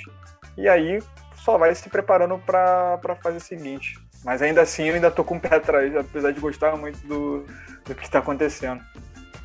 É um time bem organizado até o momento, é, surpreendeu todo mundo é, que acompanha de perto é, a Copa da Liga Profissional, Mas, isso é de fato. Mas. Penou muito. Tô, eu tô, tô curioso para saber como que esse time vai sair na fase de mata-mata. Mas enfim, vamos é, passar para o próximo jogo de quinta-feira também aconteceu no Paraguai entre Independiente Santa Fé e River Plate. Bueno, é, na quinta-feira também tivemos aí o empate entre Independiente Santa Fé e River Plate. É, o River que teve um, um, um, lance claro ali de cartão, até um possível cartão vermelho, para ser sincero, porque tava só os dois ali é, no, nos minutos finais da partida, se não me engano, com o Hirote é, que o juiz não deu nem falta e logo em seguida terminou a partida. Então tá um, um, um, grupo bastante equilibrado esse grupo D. Acho que é um dos grupos mais equilibrados assim até o momento é, da competição que você olhe assim e fala que todo mundo pode se classificar. A gente sabe que o River na fase de grupos é aquele time ali que parece que não vai e aí de repente se classifica ali é, na, na última ou penúltima rodada, dando um, sustinho nos torcedores. É, Bruno e Patrick, como que vocês avaliam esse empate aí no Independiente Santa Fé e River Plate que, que, que disputaram a partida no La Nueva Odia que é a cancha no Cerro Portenho. Então, Thalisson, o... eu achei que no fim foi, foi bom pro River, porque o River acabou poupando muitos jogadores, focando aí na classificação na Copa da Liga Profissional, já que fim de semana tem jogo contra o Aldo Civi. Então, a gente não viu o Fabrício Angileri, o Santos Borré, o Enzo Pérez, Paulo Dias, Nicolás de la Cruz mas o time de reservas, entre aspas, foi muito bem. É, seguiu a risca aí o que o Gajardo faz com, com sua um cena titular. É, assumiu Inclusive, o protagonismo. O Ponzi, né? O, o Ponzi jogou, né? Também. É, o Ponzi jogou. E... Que, que vai é, encerrar sua, é, sua carreira esse ano no River Plate. O contrato dele, se eu não me engano, vai até o meio do ano. Ele pretende estender até dezembro é, encerrando a sua carreira no River Plate. É, ele liderou aí a garotada, porque a gente viu muitos nomes bons. É, a gente viu o Hohlheiser aí no ataque. É, o time, mesmo reserva, muito jovem, e aí com o Ponzi, aliás, é, ele assumiu o protagonismo. Pressionou os colombianos lá no alto, é, apesar de que não era tão coordenado como a gente vê com o, o time tradicional que o Gajardo põe em campo. Mas teve boas chances, o, o gol saiu logo a metade do, do primeiro tempo, com o Milton Casco cruzando, o Girotti fazendo pivô e o Hohlheiser batendo ali, batendo na trave. Aliás, eu falei que saiu gol, mas não, porque foi quase. Bateu na trave. E depois o Paradela, outro nome que, que foi bem aí na partida, ele fez o goleiro Castejanos trabalhar bem.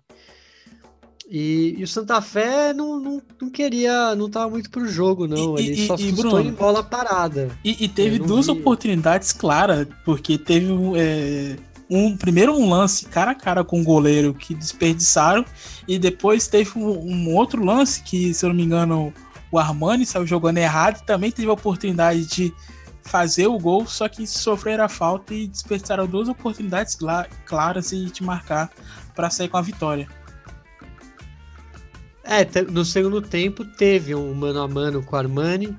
É, ali no finalzinho, o Delgado ficou cara a cara, mas o Armani foi bem. Ele, vamos dizer, ele diminuiu o ângulo do, do jogador, acabou fazendo uma boa defesa.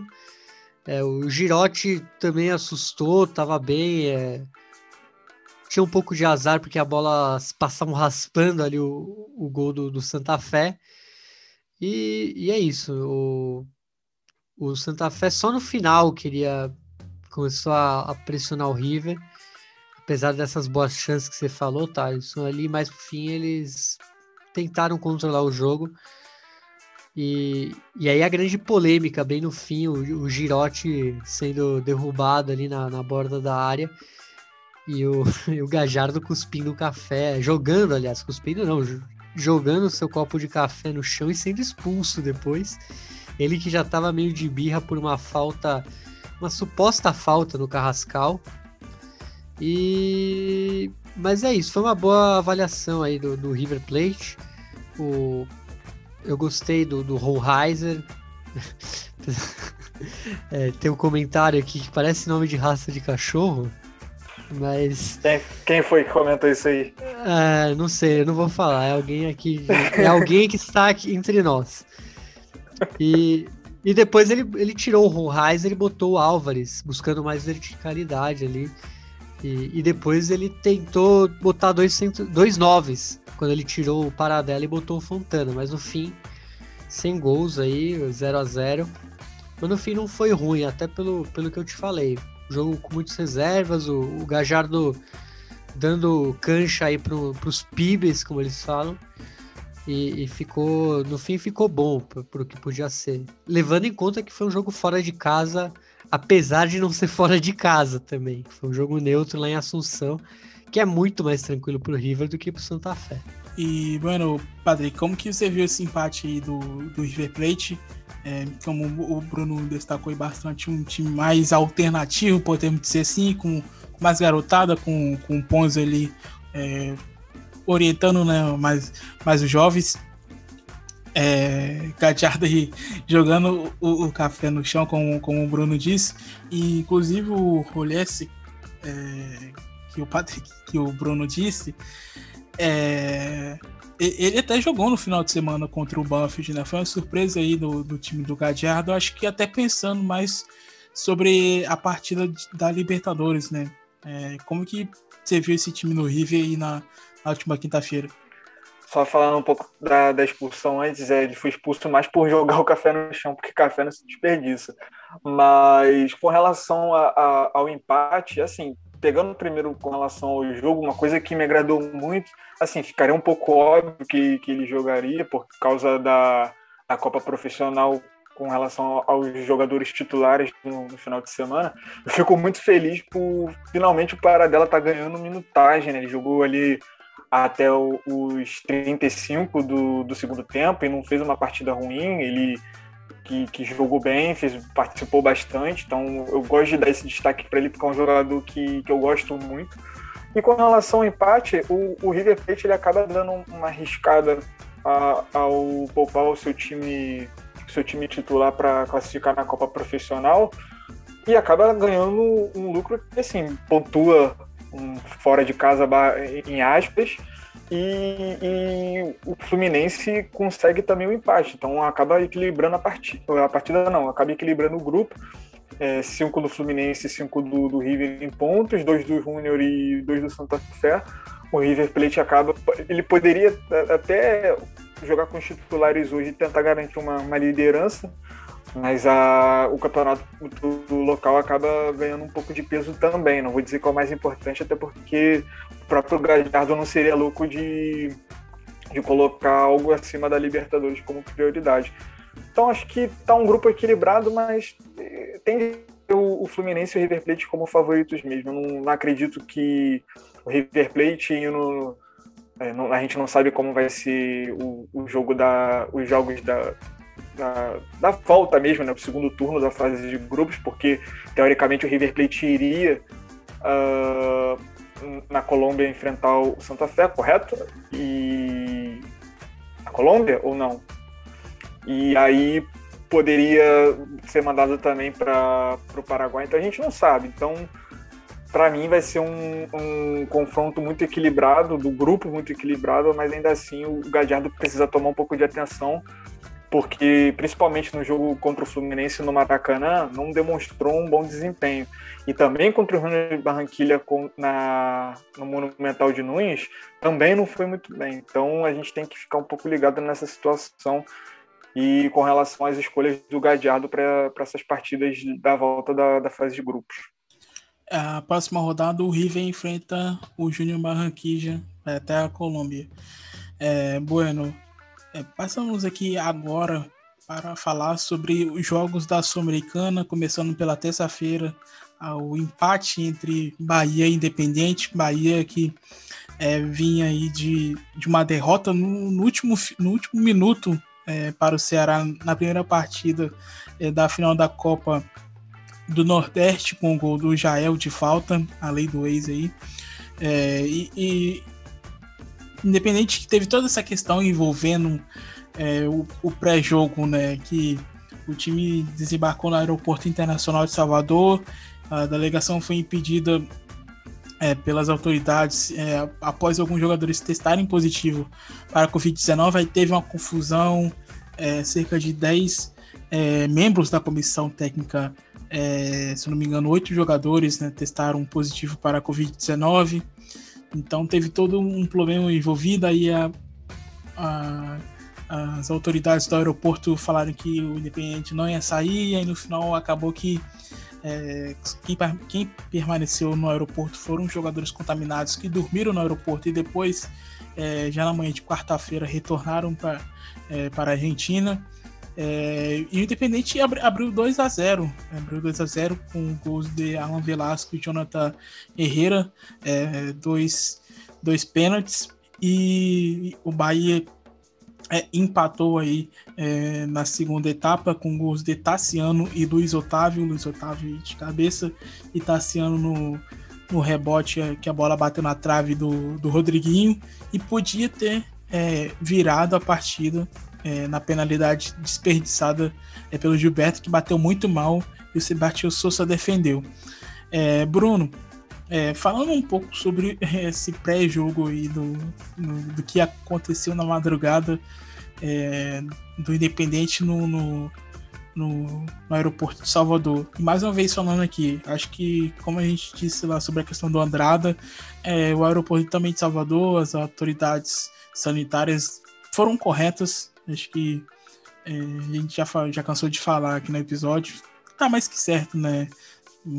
erro do Independiente de querer levar os jogadores contaminados até o hotel e contamina mais ainda, enfim. É... O que, que você tem a falar sobre isso? É, é, que eu acho que tinha uma questão de que os jogadores testaram negativo lá, lá na Argentina. Não teve uma, uma coisa é, desse é, tipo, imagina. Tipo, eles, eles, falam que os testes que, é, que fizeram em essência antes de virem para Salvador foram negativos. Aqui no Brasil que testaram positivo. Então teve esse é. problema. Inclusive tem até um vídeo do, do Romero é, indo falar com o policial, aí depois eles começam a cantar, falar vamos, é, vamos, vamos, vamos, rojo. Enfim, todo esse problema que, Mas... que eles passaram no aeroporto. Realmente foi assim, eu acho correto, mas mais uma vez aí alguém falhou, porque teve um. Chegou a rolar um perrengue de dormir, de não ter acesso Sim. à água. Aí eu já achei meio, é. meio, meio tosco essa parte. Mas inclusive, tudo teve... que aconteceu. Opa, pode falar. Só, inclusive, teve até, teve até caso de um jornalista citando que policiais chegaram a sacar armas para os jogadores, enfim, teve um momento de tensão ali entre eles é, durante é, esse problema que depois o Independente conseguiu a liberação dos jogadores que testaram negativo para ir é, para o hotel, inclusive é, pediram ajuda do, né, do Bahia para tentar resolver a situação, enfim. Inclusive a Comembol tentou adiar a partida, aí, aí, aí voltou atrás, permaneceu a partida no dia, enfim. É, e, tudo... e, teve, teve aí o Pablo Virassoro, o cônsul argentino lá em Salvador, entrando na parada, e o embaixador argentino também, o Daniel Scioli. Eles tiveram que interceder também pelo Independiente. E, mas pelo tudo que você falou e, e, o que a gente viu, foi um ótimo resultado. Apesar de ter saído com 2 a 0 e depois ter tomado empate, esse grupo está muito equilibrado e como por ser um jogo fora e com tudo que passou, foi um grande resultado. E gostaria de destacar tanto o Sebastião Souza, porque ele foi muito bem, é, não só pegando o pênalti ali do Gilberto, mas em todas as, as vezes que ele foi é, exigido, ele foi muito bem. É, ótimo goleiro, Sebastião Souza. Ele tem uma, um belo tigre na nuca. E e o Jonathan Herrera, que tá impossível.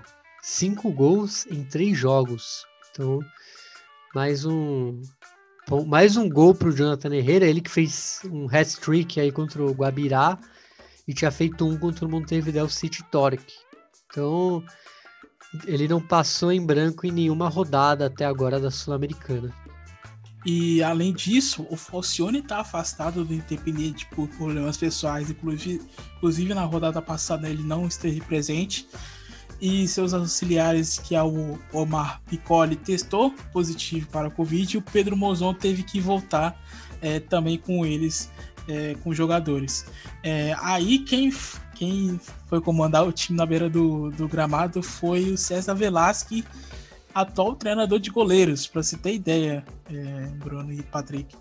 É, Patrick, como que você viu essa questão independente e depois sobre esse empate aí é, em Salvador é, na última terça-feira? Pô, assim, eu tava. É, a Milena Portela, a jornalista que a gente citou aqui, é, ela acabou dando algumas informações sobre isso, eu acompanhei muito por conta dela. E assim, eu fiquei muito incomodado assim, em parte, porque foi como você falou, Thaleson. Eu acho correto eles serem é, parados ali no aeroporto, só que, sei lá, da, da parte em que colocaram eles para passarem a noite no aeroporto me incomodou bastante. Ainda mais tendo relatos de que a segurança, parte da segurança avacalhou com algum deles ali, aí acabaram rolando, rolando algum atrito, porque eu fiquei muito incomodado assim beleza, passou da Argentina e o teste deu, deu negativo, chegou no Brasil. Assim, deu positivo.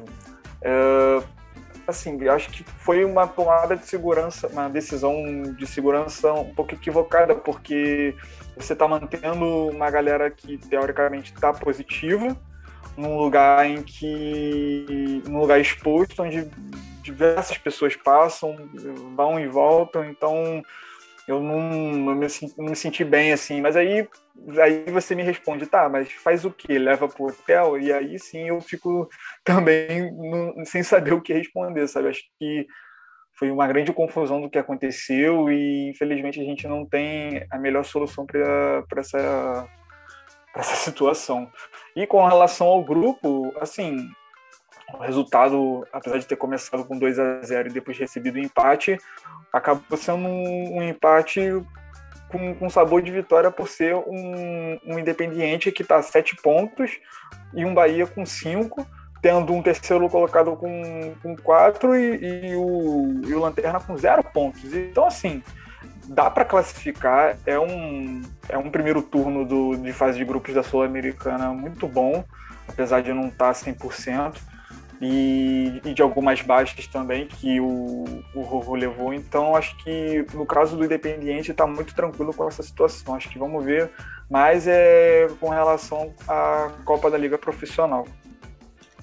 Bueno, ah, passando aqui para outra partida de terça-feira, foi a primeira vitória do News Old Boys na Sul-Americana. É, venceu o Palestino pelo placar de 1 a 0. É, vitória aí no praticamente no último minuto de Alex Rodrigues, é, depois de uma semana bastante conturbada, né? O Bruno do, do, do aí no, no, comando do News Old Boys, perdendo o clássico, vindo de derrota é, na Sul-Americana, é, conseguiu aí a sua primeira é, vitória na, na Sul-Americana. É, a derrota no clássico abalou, mas não abalou tanto. É, e o Palestino, que tinha um dos times, talvez um dos maiores times chilenos do ano passado, desde o final do campeonato chileno do último, ele vem em uma grande queda de desempenho. E é o que a gente viu nessa Sul-Americana. Acabou basicamente esse resultado tirou qualquer chance deles se classificarem. E só que quem tá surpreendendo também é o Atlético Goianiense, ganhou ontem do, do Libertar, que em tese era o favorito. Então não sei se com essa embolada aí o News Old Boys ainda tem uma chance de remar para conseguir uma vaga. Apesar de, de, de ser um panorama bem difícil pelos adversários que, que ainda tem que enfrentar. Mas é uma ótima vitória, sem dúvidas, aí para ganhar um, pelo menos um respiro aí o Monoburgos, depois de perder um clássico para o maior rival. Bom, passando para quarta-feira, onde tivemos a única partida de equipe argentina, foi a vitória histórica do Tajeres diante do Red Bull Bragantino, com o gol de Diego Valois. É a primeira vitória é, do Tajeres na Sul-Americana e primeiro vitória do Tajeres no Brasil, né? Porque nas outras ocasiões, quando a equipe cordobesa veio ao Brasil, perdeu é, para o Paraná em 99 é, pela Copa é, Comembol. Aí teve a derrota na final da Copa Comembol daquele mesmo ano contra o CSA, que muitos não se lembram, né, Bruno? Perdeu é, pelo placar de 4 a 2 em Alagoas.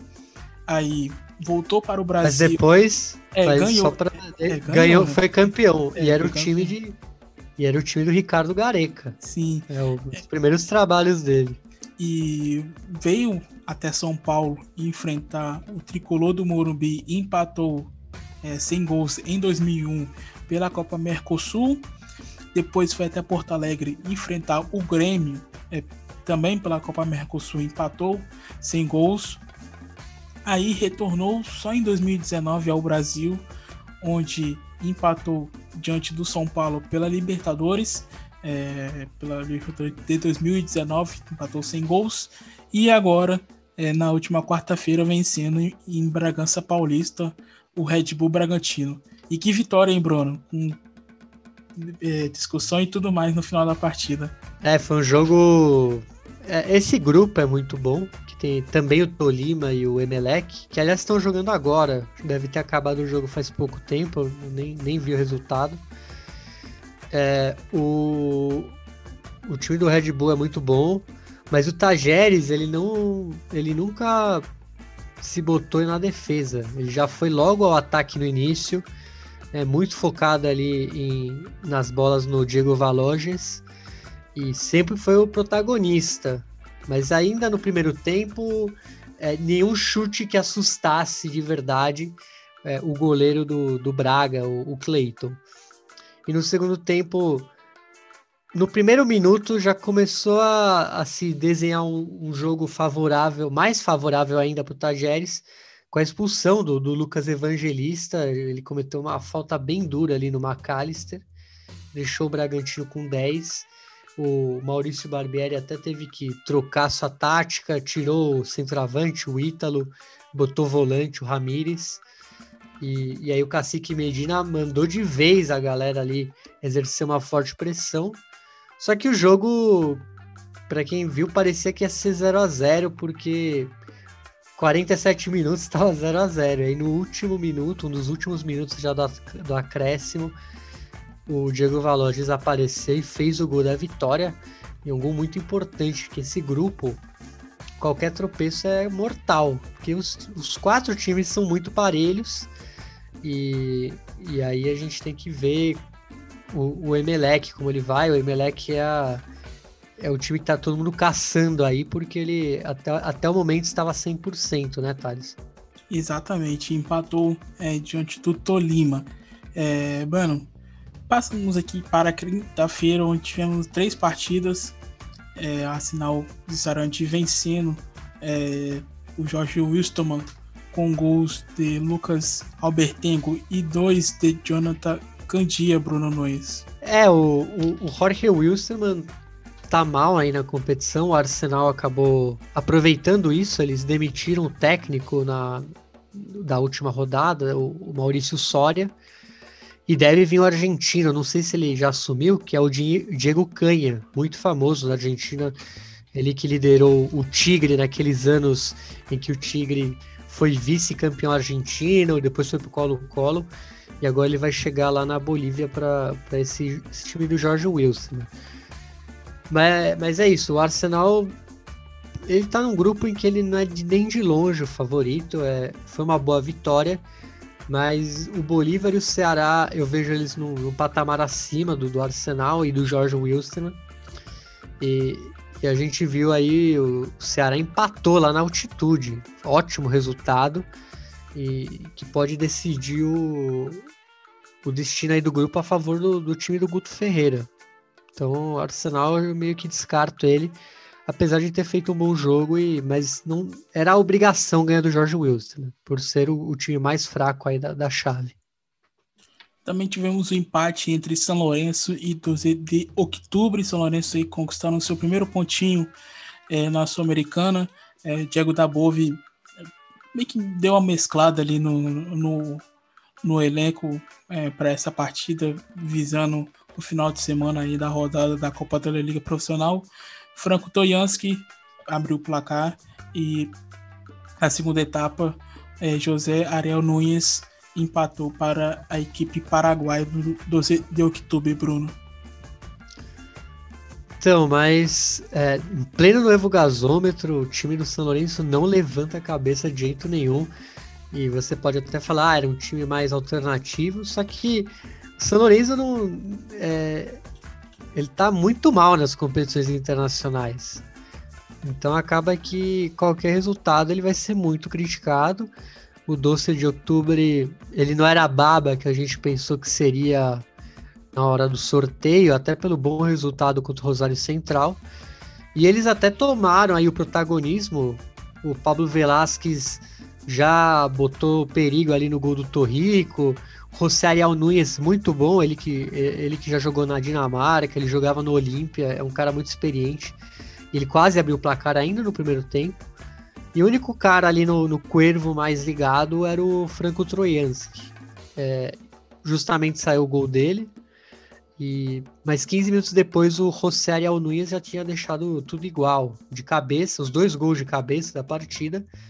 E o São Lourenço poderia ter ganhado ali no finzinho, porque o Paulo da Silva, experiente zagueiro aí paraguaio, jogou várias copas. Ele deu uma falhada aí, ele deu um chute meio, meio mal feito, ele errou o chute, furou. E o mas Oscar Romero, ele, ele pegou a bola, mas não aproveitou a chance. Bateu em cima de outro zagueiro aí, chutou pro gol, mas não conseguiu nada. Esse 1 a 1 basicamente a gente dá quase para cravar que o São Lourenço está eliminado. Aliás, esse gol do Franco Trojanski foi o primeiro gol do São Lourenço na Sul-Americana. Aí você vê a situação do time do Dabove. E por último, a vitória é, no Defensor del Chaco do Lanús diante da Laequidá. É, subiu o dia também que poupou jogadores pensando na rodada é, do final de semana, a última rodada da Copa da Liga é, Lucas Vera marcou para o El Granate, Bruno. Então, mais um jogo com colombiano. La Equidad é de Bogotá, então o jogo foi no, em Assunção, é no Defensores del Chaco. Lanús com um time bem jovem. E só que a aposta foi boa do Subeldia. Os colombianos foram surpreendidos pelo jogo vertical desse Granate é, alternativo, que tinha transição curta, bom passe e aí, aos 27 minutos, uma boa jogada, o Lucas Vera chegando de trás, dando um toque que encobriu o goleiro Bonija. E o Laiquidá não, não reagiu, ficou ainda na sua mesma postura, o Lanús continuando a pressionar e atacar, e dando um sinal aí que a Laiquidá sentiu essa viagem longa para o Paraguai. E o Lanús aproveitou e próxima rodada, se não me engano, tem o, o jogo que pode definir a chave que é o, é o jogo contra o Grêmio. É o Grêmio que fez um ótimo saldo, vamos falar, fez 8 a 0 E, e é isso, né, Thaleson? Aliás, você falou que por último, mas também teve, a gente teve Rosário. Rosário Central jogando no Chile. Exatamente, que eu tava até me esquecendo, né? então, é, é só para falar desse jogo rapidinho, foi um bom empate, porque o jogo foi lá em Vinha Del Mar, no, no Salsalito, porque parece que tem uma regra que o jogo não pode ser muito longe do, de um aeroporto. Né? O Aspato fica lá no sul do Chile. Em tese não jogou em casa, mas foi no Chile. E foi bom empate por quê? Porque o, o Rosário Central jogou no 80 minutos com 10 jogadores. O Luca Martinez logo no início foi, foi expulso. É, o jogo bem movimentado. Rosário parecia não sentir a, a desvantagem com esse jogador. Só que aos 32 minutos, o Javier Altamirano é, abriu o marcador do, do Achipato. Aliás, o Achipato, para quem não sabe, que é o Steelers da América do Sul, porque ele tem o mesmo logo ali no meio. E o Achipato poderia ter ampliado. Só que quem estava muito bem na partida era justamente o goleiro do, do Central, o Fatura Brown. Acho que muitos lembram dele do, do, da época do que era o goleiro do Maradona, ali do Gimnasia de La Plata. E ele foi muito bem, ele garantiu o empate. É, o Sabala acabou empatando, fazendo gol no segundo tempo. O, o goleiro do Washipato também defendeu uma, uma ótima chance do, do Sabala ali no fim. E, e, o Fatura Brown acabou sendo o grande nome ali no finalzinho, porque ele defendeu duas chances é, muito grandes ali do, do Washipato. Foi um chute do Baessa que ele pegou e no rebote o Cris Martins cabeceou e ele defendeu de novo. E seria o gol da vitória do Washipato. É, bem no final, o Rosário Central não ia ter mais chance, mas Fatura Brown garantiu esse ponto e é um ponto importante, porque o Washipato poderia ter disparado aí na liderança e o Central não deixou, mesmo jogando com 10 jogadores por 80 minutos. Então, bom resultado do, do Central lá no Chile. Bueno, vamos aqui fazer o nosso recuerdo da semana. É, a gente vai falar sobre o clássico santafesino que acontece na última rodada, que promete ser um jogo bastante emocionante, porque a gente já tem o Colón já está classificado para a fase de mata-mata, porém o seu maior rival tá ali brigando é, pela posição é, no, no grupo 2. Até o momento ele ocupa a quarta posição. E que curioso, se permanecer assim, teremos até o momento clássico santafesino na fase de mata-mata. Então o Colón ele é o primeiro colocado da Zona 1 com 24 pontos e o União de Santa Fé é o quarto colocado com 18 pontos. É, então a gente vai recordar aqui um clássico válido pelo clausura de 99 que não terminou, né, Bruna? É isso mesmo? Não terminou. Tivemos aí agressões ao árbitro, muita confusão. É, realmente é um clássico muito muito disputado. Acho que é um dos maiores do interior argentino. É, obviamente, eu não botaria no mesmo patamar do, do clássico de Rosário. Talvez ficar ali pau a pau com o de Tucumã, e, e, esse dia teve uma pedrada aí no, no Bandeira, o Alberto Barventos. E, e, esse jogo nunca acabou, aliás. Né? Nunca Sim, foi, foi, nunca foi, definido. Foi, foi para a justiça, só que até, até hoje não, não se sabe se vai terminar ou não, né? Inclusive não vai terminar tão cedo. É, o jogo que, como eu falei, valeu pelo clausura é, de 99 é, o Union e o Colón empataram sem gols em 0 a 0 e a partida terminou é, pelo bandeirinha de ter tomado uma pedrada na cabeça, então o juiz resolveu encerrar é, logo a partida. É, os dois clubes que se enfrentam no domingo às 6 horas é, na cancha do Colón, chamado como é o cemitério Ali... de los Elef... de... Aliás, Thalisson, esse jogo teve. O, no Union tinha o Dario Alberto Rirê, né? Porque eu tô falando dele porque ele é muito famoso aqui no interior de São Paulo, porque ele é o ele é ídolo da torcida da Ponte Preta. Ele fez um, ele é um dos poucos jogadores que que fez um, uma tripleta no Derby Campineiro. Uns 60 anos e ele fez né, em 2003. E ele tava nesse União de Santa Fé do, do, do dia da, da suspensão só que ele, um ano depois, ele foi pro Colón. Então ele é. O meio. Vira casaca. Vira casaca. E, a, e, além disso, Quem? e além. E a, a, só pra a gente costurar, porque a gente falou do Tajeres, e ele também estava no Tajeres, campeão da Comembol ali do, do, do Gareca. Quem também é virar casaca, que a gente citou aqui nos episódios anteriores do Futebol Ops Alert, é o Julio César Uevo Torresani, é verdade. É, ele, ele, ele começou no União, né? Aí ele teve uma passagem pelo Colón. Aí no jogo que, que ele discutiu com o Maradona, é, na temporada seguinte ele tava no Boca Juniors. É, e esse jogo com o Maradona, acho que foi o primeiro jogo do, do Maradona na Argentina. Sim, assim, o retorno na, na volta dele. dele. É. é. o retorno dele. Incluir. Já, já recebido sendo xingado aí. então vamos aí escutar é, o áudio aí é, falando sobre esse jogo válido pelo clausura de 99 que aconteceu no dia 11 de abril de 1999, há 22 anos. É, o jogo, o clássico santafesino que nunca terminou.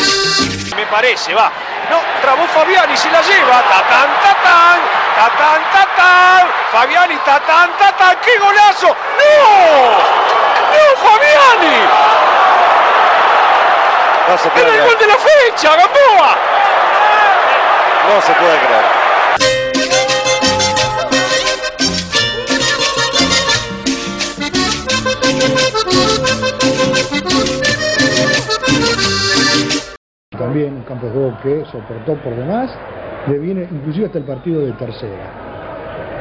Esta gente pagó por 90 minutos y tuvo nada más que 68 minutos.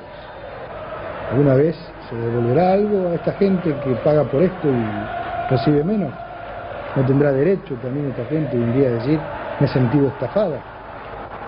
Yo del partido en sí, para adelantar algo, para mí no va a ser, acá termina el partido de, tercera, yo voy a, la primer, voy a decir algo.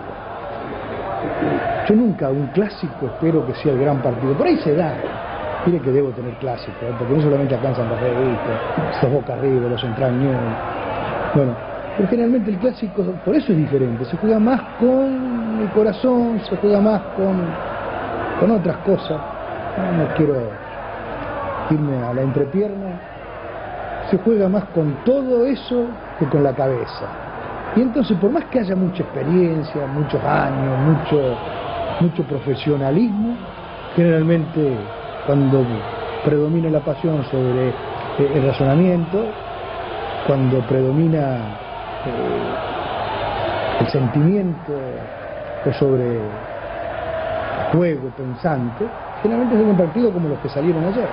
Yo no esperaba generalmente gran- yo no espero generalmente grandes partidos para los clásicos, más allá que por ahí se dan, ¿no? Partidazos y aquello. Que, que no hubo mucho, ¿eh? No hubo mucho, Unión tiró un tiro al arco recién a los 42 minutos, vía Cabrol y un remate desviado de Callo en el segundo tiempo. Tuvo la oportunidad cuando Colón se quedó con 10 jugadores, ¿no? Miren esta volea de Müller, de le- le- me refiero a eso. Esta volea de Müller y antes que lleguen fuerte salió Caballero. Medero, Müller, Müller por la izquierda, mire lo que quiere hacer acá. Ah, una rabona fallida. Otra de, de Fuertes. Fuertes y acá Caballero que se arroja al piso y contiene. Era más Colón, otro tiro libre de Fuertes. Pegó en trota. Bueno, pierna y codazo de, Casti- de- de Aquino para Castillo, la primera amarilla y después la expulsión. La barbaridad. de Aquino. Hubo muchas amarillas. Yo creo que aquí estamos en presencia de la mejor jugada del partido, de la más importante, y en donde el duelo Caballero Fuerte es ganado por el arquero de Unión. Muy buena jugada asociada entre Müller, Saralegui, la pelota para Fuertes, se acomodó, le dio tiempo a la reacción de Caballero que contiene. Iban 31 minutos. Sobre los 37, este pelotazo de Montserrat. ¿Para quién? Siempre para Fuerte, que era el hombre más adelantado de Colón. Y acá prueba para él, se debía en trota la pelota. Se aproxima Unión, un centro de Donet, cruza todo el área de Colón. Y acá lo que decía, el remate de Castillo y la primera intervención, de perdón, de Cabrol y la primera intervención de Gurtubay. Sobre el final del primer tiempo, no estaba Unali, aprovechó ese hueco Colón, Unión, y ahí llegó Domícico un, un poquito tarde. Sara Legui, en el segundo tiempo el centro, para Moner, Y la pelota le queda atrás, otro cabezazo, un remate, en este me parece que con la tibia lo pegó, y se fue para arriba. Cuando Unión se disponía a todo, entra Noriega y Pérez Lindo, se van Castillo y Domici, se suspende el partido. Porque en la primera, en el primer ataque de Colón, Morán tira este córner y de este córner deriva todo. Los sucesos, 17 minutos iban de esto cuando acá se terminó el partido. Quedarían por jugar, y esa sería la solución deportiva mejor para los dos, algo así como 28 minutos, dos tiempos de 14 minutos. Pero todo eso en la eventualidad que el partido se decida jugar. Con otra imagen ya la mostramos reiteradamente hasta ahora, razón por la cual le digo que de lo deportivo había tan poco para mostrar y de lo extradeportivo sí, que abundamos en el detalle de lo otro, cuando en definitiva creíamos que hoy tendríamos que haber hablado, gane uno, gane otro, en parte de la fiesta del clásico que nos.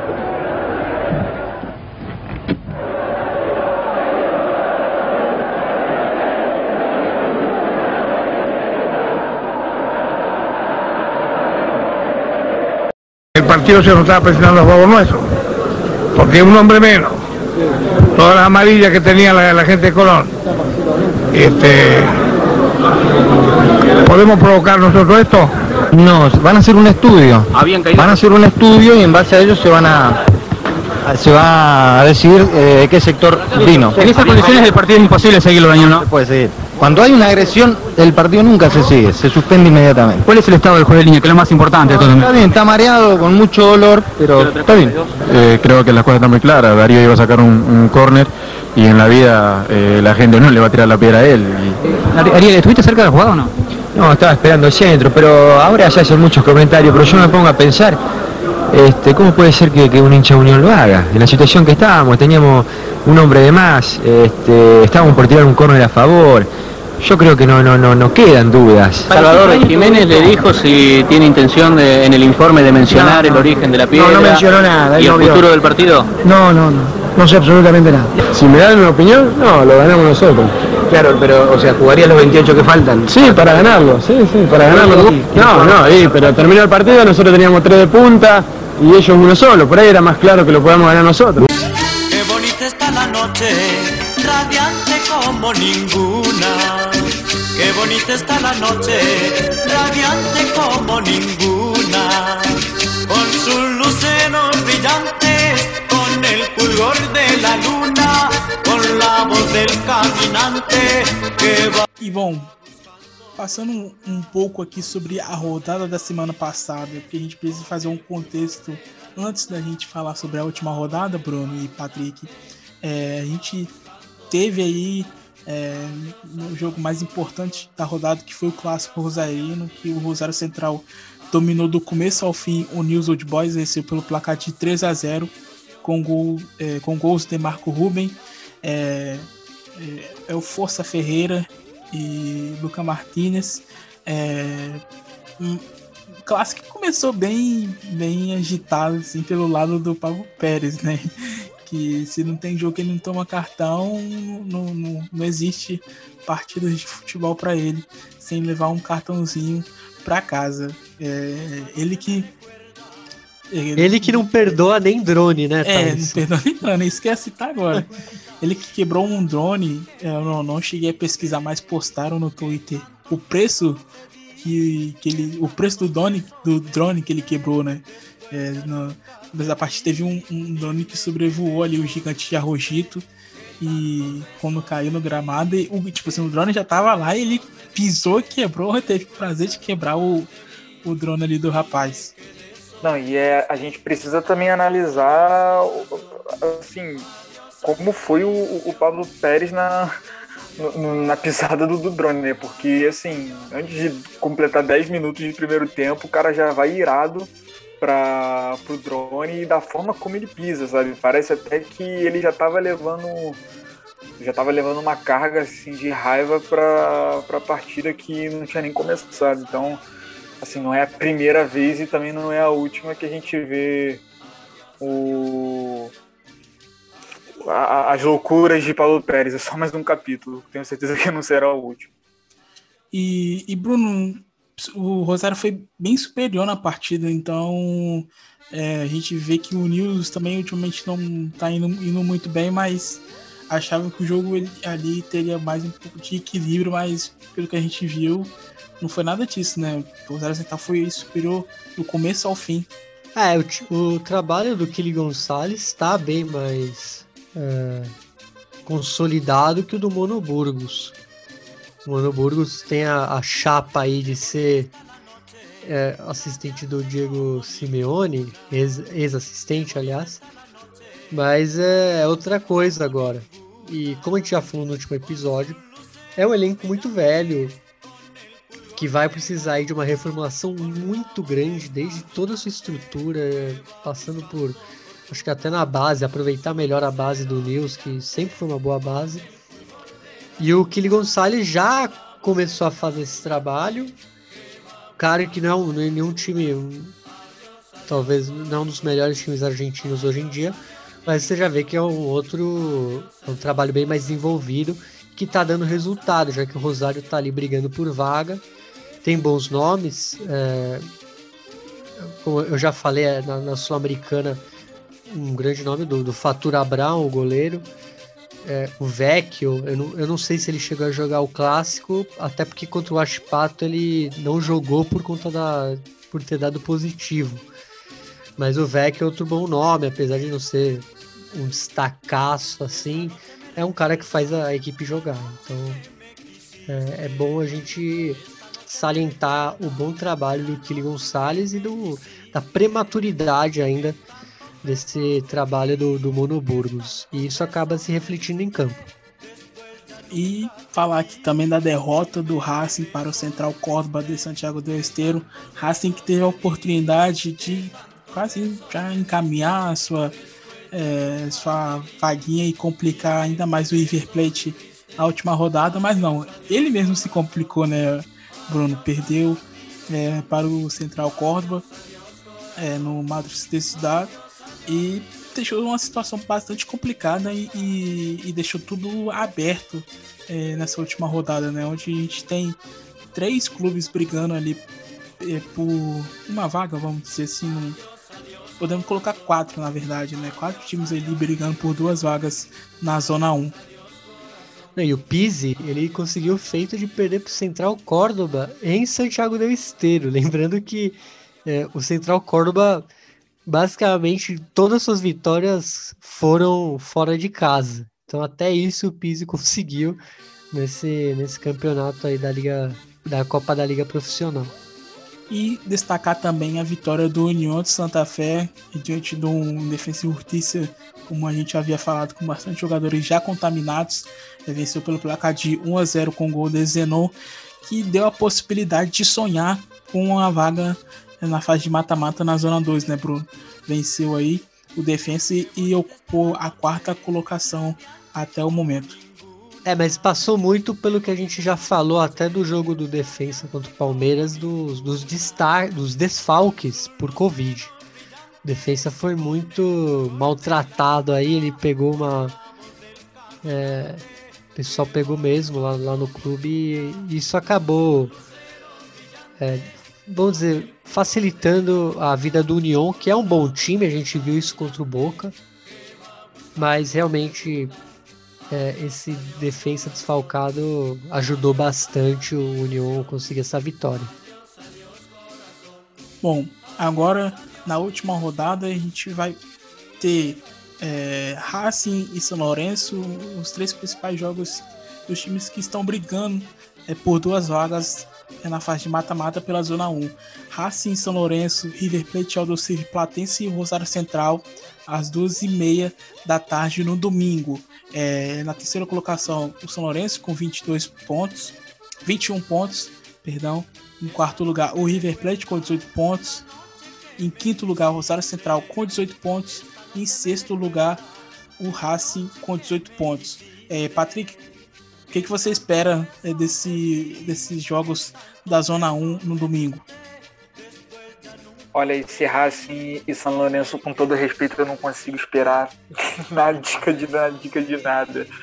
Muito pelo que está sendo o trabalho do Pise e pela inconsistência que está sendo o trabalho do, do Dabov no São Lourenço. São dois treinadores que a gente não vai ficar surpreendido se, se eles forem embora, sabe, logo em seguida, depois da, da, da rodada final, da primeira fase. Eu não, a gente não espera um primeiro confronto tecnicamente bem jogado, bem trabalhado, mas assim, pelo que representa as duas equipes e o que elas estão buscando, acho que dá para ter sair algo interessante, apesar de eu não estar tá criando muita expectativa assim. Eu acho que de todos esses jogos, o que está me colocando assim, uma vontade muito de assistir está entre Lanús e Tadieres. Uh, o Tadieres do, do Diego Valores, tem o Lanús coletivo do, do Zubeldia. As duas equipes elas estão brigando para se classificar na zona 2, apesar do, do Lanús ter que depender também de tropeços e o Tadieres dependendo só dele mesmo. Então acho que tá, tá bem disputado e acho que Lanús, eu coloco Lanús e Tadieres como a partida principal para mim para assistir nessa rodada.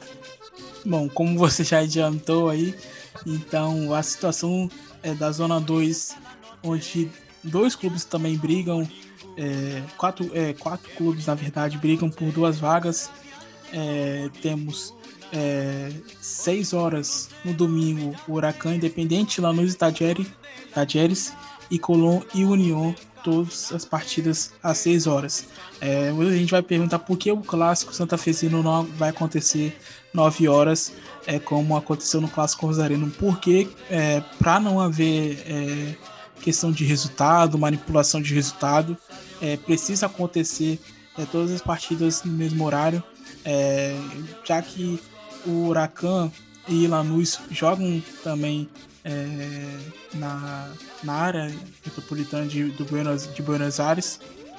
Então essas partidas precisam acontecer é, tudo no mesmo horário, até porque a Buenos Aires é, não está permitido é, pessoas depois de 20 horas na rua. Então é, a situação da Zona 2 tem Tajeres em terceiro lugar com 20 pontos. Em quarto lugar temos União de Santa Fé com 18 pontos. Em quinto lugar, o Independente com 17. Em sexto lugar, o Lanús com 16. É, Bruno, o que, que você espera aí dessa, dessa Zona 2 no domingo? Ah, espero. Bom, é... Eu queria ver se Tajeres garantir aí, porque o Cacique Medina tem um bom trabalho. É... Acho que todo mundo aqui concorda. E até pela dúvida que, que a gente fica, porque o Racing pode até ir atrás dele, mas não sei se uma classificação seguraria ele um tempo a mais ali em Córdoba. Então é, é isso, espero um Tajeres aí, como ele ainda não, não tá 100%, eu acho que é onde eu ponho mais a esperança, minha, minhas fichas é, é, é, nesse clube aí, se ele consiga, consegue ou não uma vaga no mata-mata aí da próxima fase. E você, Thaleson, vai de quê? Bom, acho que eu espero um, um, um clássico santafesino muito interessante, porque é, acho que o Colono vai querer vai querer ver o seu maior rival ali na fase de mata-mata. Inclusive, os dois podem se encontrar já na fase de mata-mata, né? Se o União é, permanecer na quarta colocação e vai que o, o, o Colón é, vai que o Colón não, não vença o União né, no, no, final de semana. É, e os dois acabam se encontrando. E na próxima fase o Colón é eliminado pelo União, seu maior rival. Então acho que eu tô, tô esperançoso para ver como que vai, como vai ser esse clássico aí santafesino. E o Huracan Independente também é um jogo interessante. Não é, não é assim interessante lá essas coisas não, mas acho que Independente vai com tudo querendo uma vaguinha para ter jogos interessantes nessa rodada. É, também aposto um pouco lá nos estagiários, mas vamos ver se, se, se vai ser isso aí mesmo. Mas é, essas três partidas de seis horas vai estar bastante agitada e legal de acompanhar é, no domingo, no Dia das Mães. Bom, é, Patrick e Bruno Nunes, suas considerações finais para mais um episódio aqui do Futebol Celeste. Bom, eu gostaria de mais uma vez agradecer, né, é, todos os ouvintes, de estar aqui com vocês mais uma semana, de estar, de o privilégio de, de estar com saúde no Brasil que a gente está vivendo aí, de apesar de distantes virtualmente, estamos todos juntos, conectados e passando essa esse tempo né, juntos, né, de não só falando de futebol, mas podendo, podendo tocar também de outros assuntos. Então, com relação a isso, eu fico muito feliz, né? E ao, ao mesmo tempo triste por tudo que está acontecendo. Então, galera, se cuidem. É, eu sei que tá difícil, é, mas vamos por mais. E é isso, galera. Um forte abraço, um abraço para vocês dois aí também. Cuidem-se e vamos aproveitar esse final de semana de futebol. Eu, eu faço das palavras do, do Patrick as minhas. É, se cuidem aí. Um abraço aí, Patrick. Um abraço, Thales. Um abraço, é, amigo ouvinte, amigo ouvinte. E bora e vamos que vamos, que tem muita coisa ainda. Né? Esse domingo é, promete a Copa da Liga. E na próxima, no meio de semana, já tem a bateria intensa de jogos de Libertadores e Sul-Americana. Então estaremos aí para mais. Então até mais. Bom, é isso. Muito obrigado a todos os nossos ouvintes que acompanham aqui o Futebol Celeste. Também agradeço é, a presença de sempre aqui no Patrick Manhãs e do Bruno Nunes. É, e para os nossos ouvintes, amigo e amigo ouvinte aqui do, do podcast Futebol Celeste. Um feliz Dia das Mães para as mães de vocês e também para as mães dos meus companheiros aqui, Patrick Manhãs e Bruno Nunes. É, vamos encerrar o episódio com Perra de, de Los Palmeiras, já que acontece o clássico santafesino, não é mais que justo encerrar o episódio aí com a banda mais famosa aí é, de Santa Fé. Bom, é isso. Muito obrigado a todos e até semana que vem.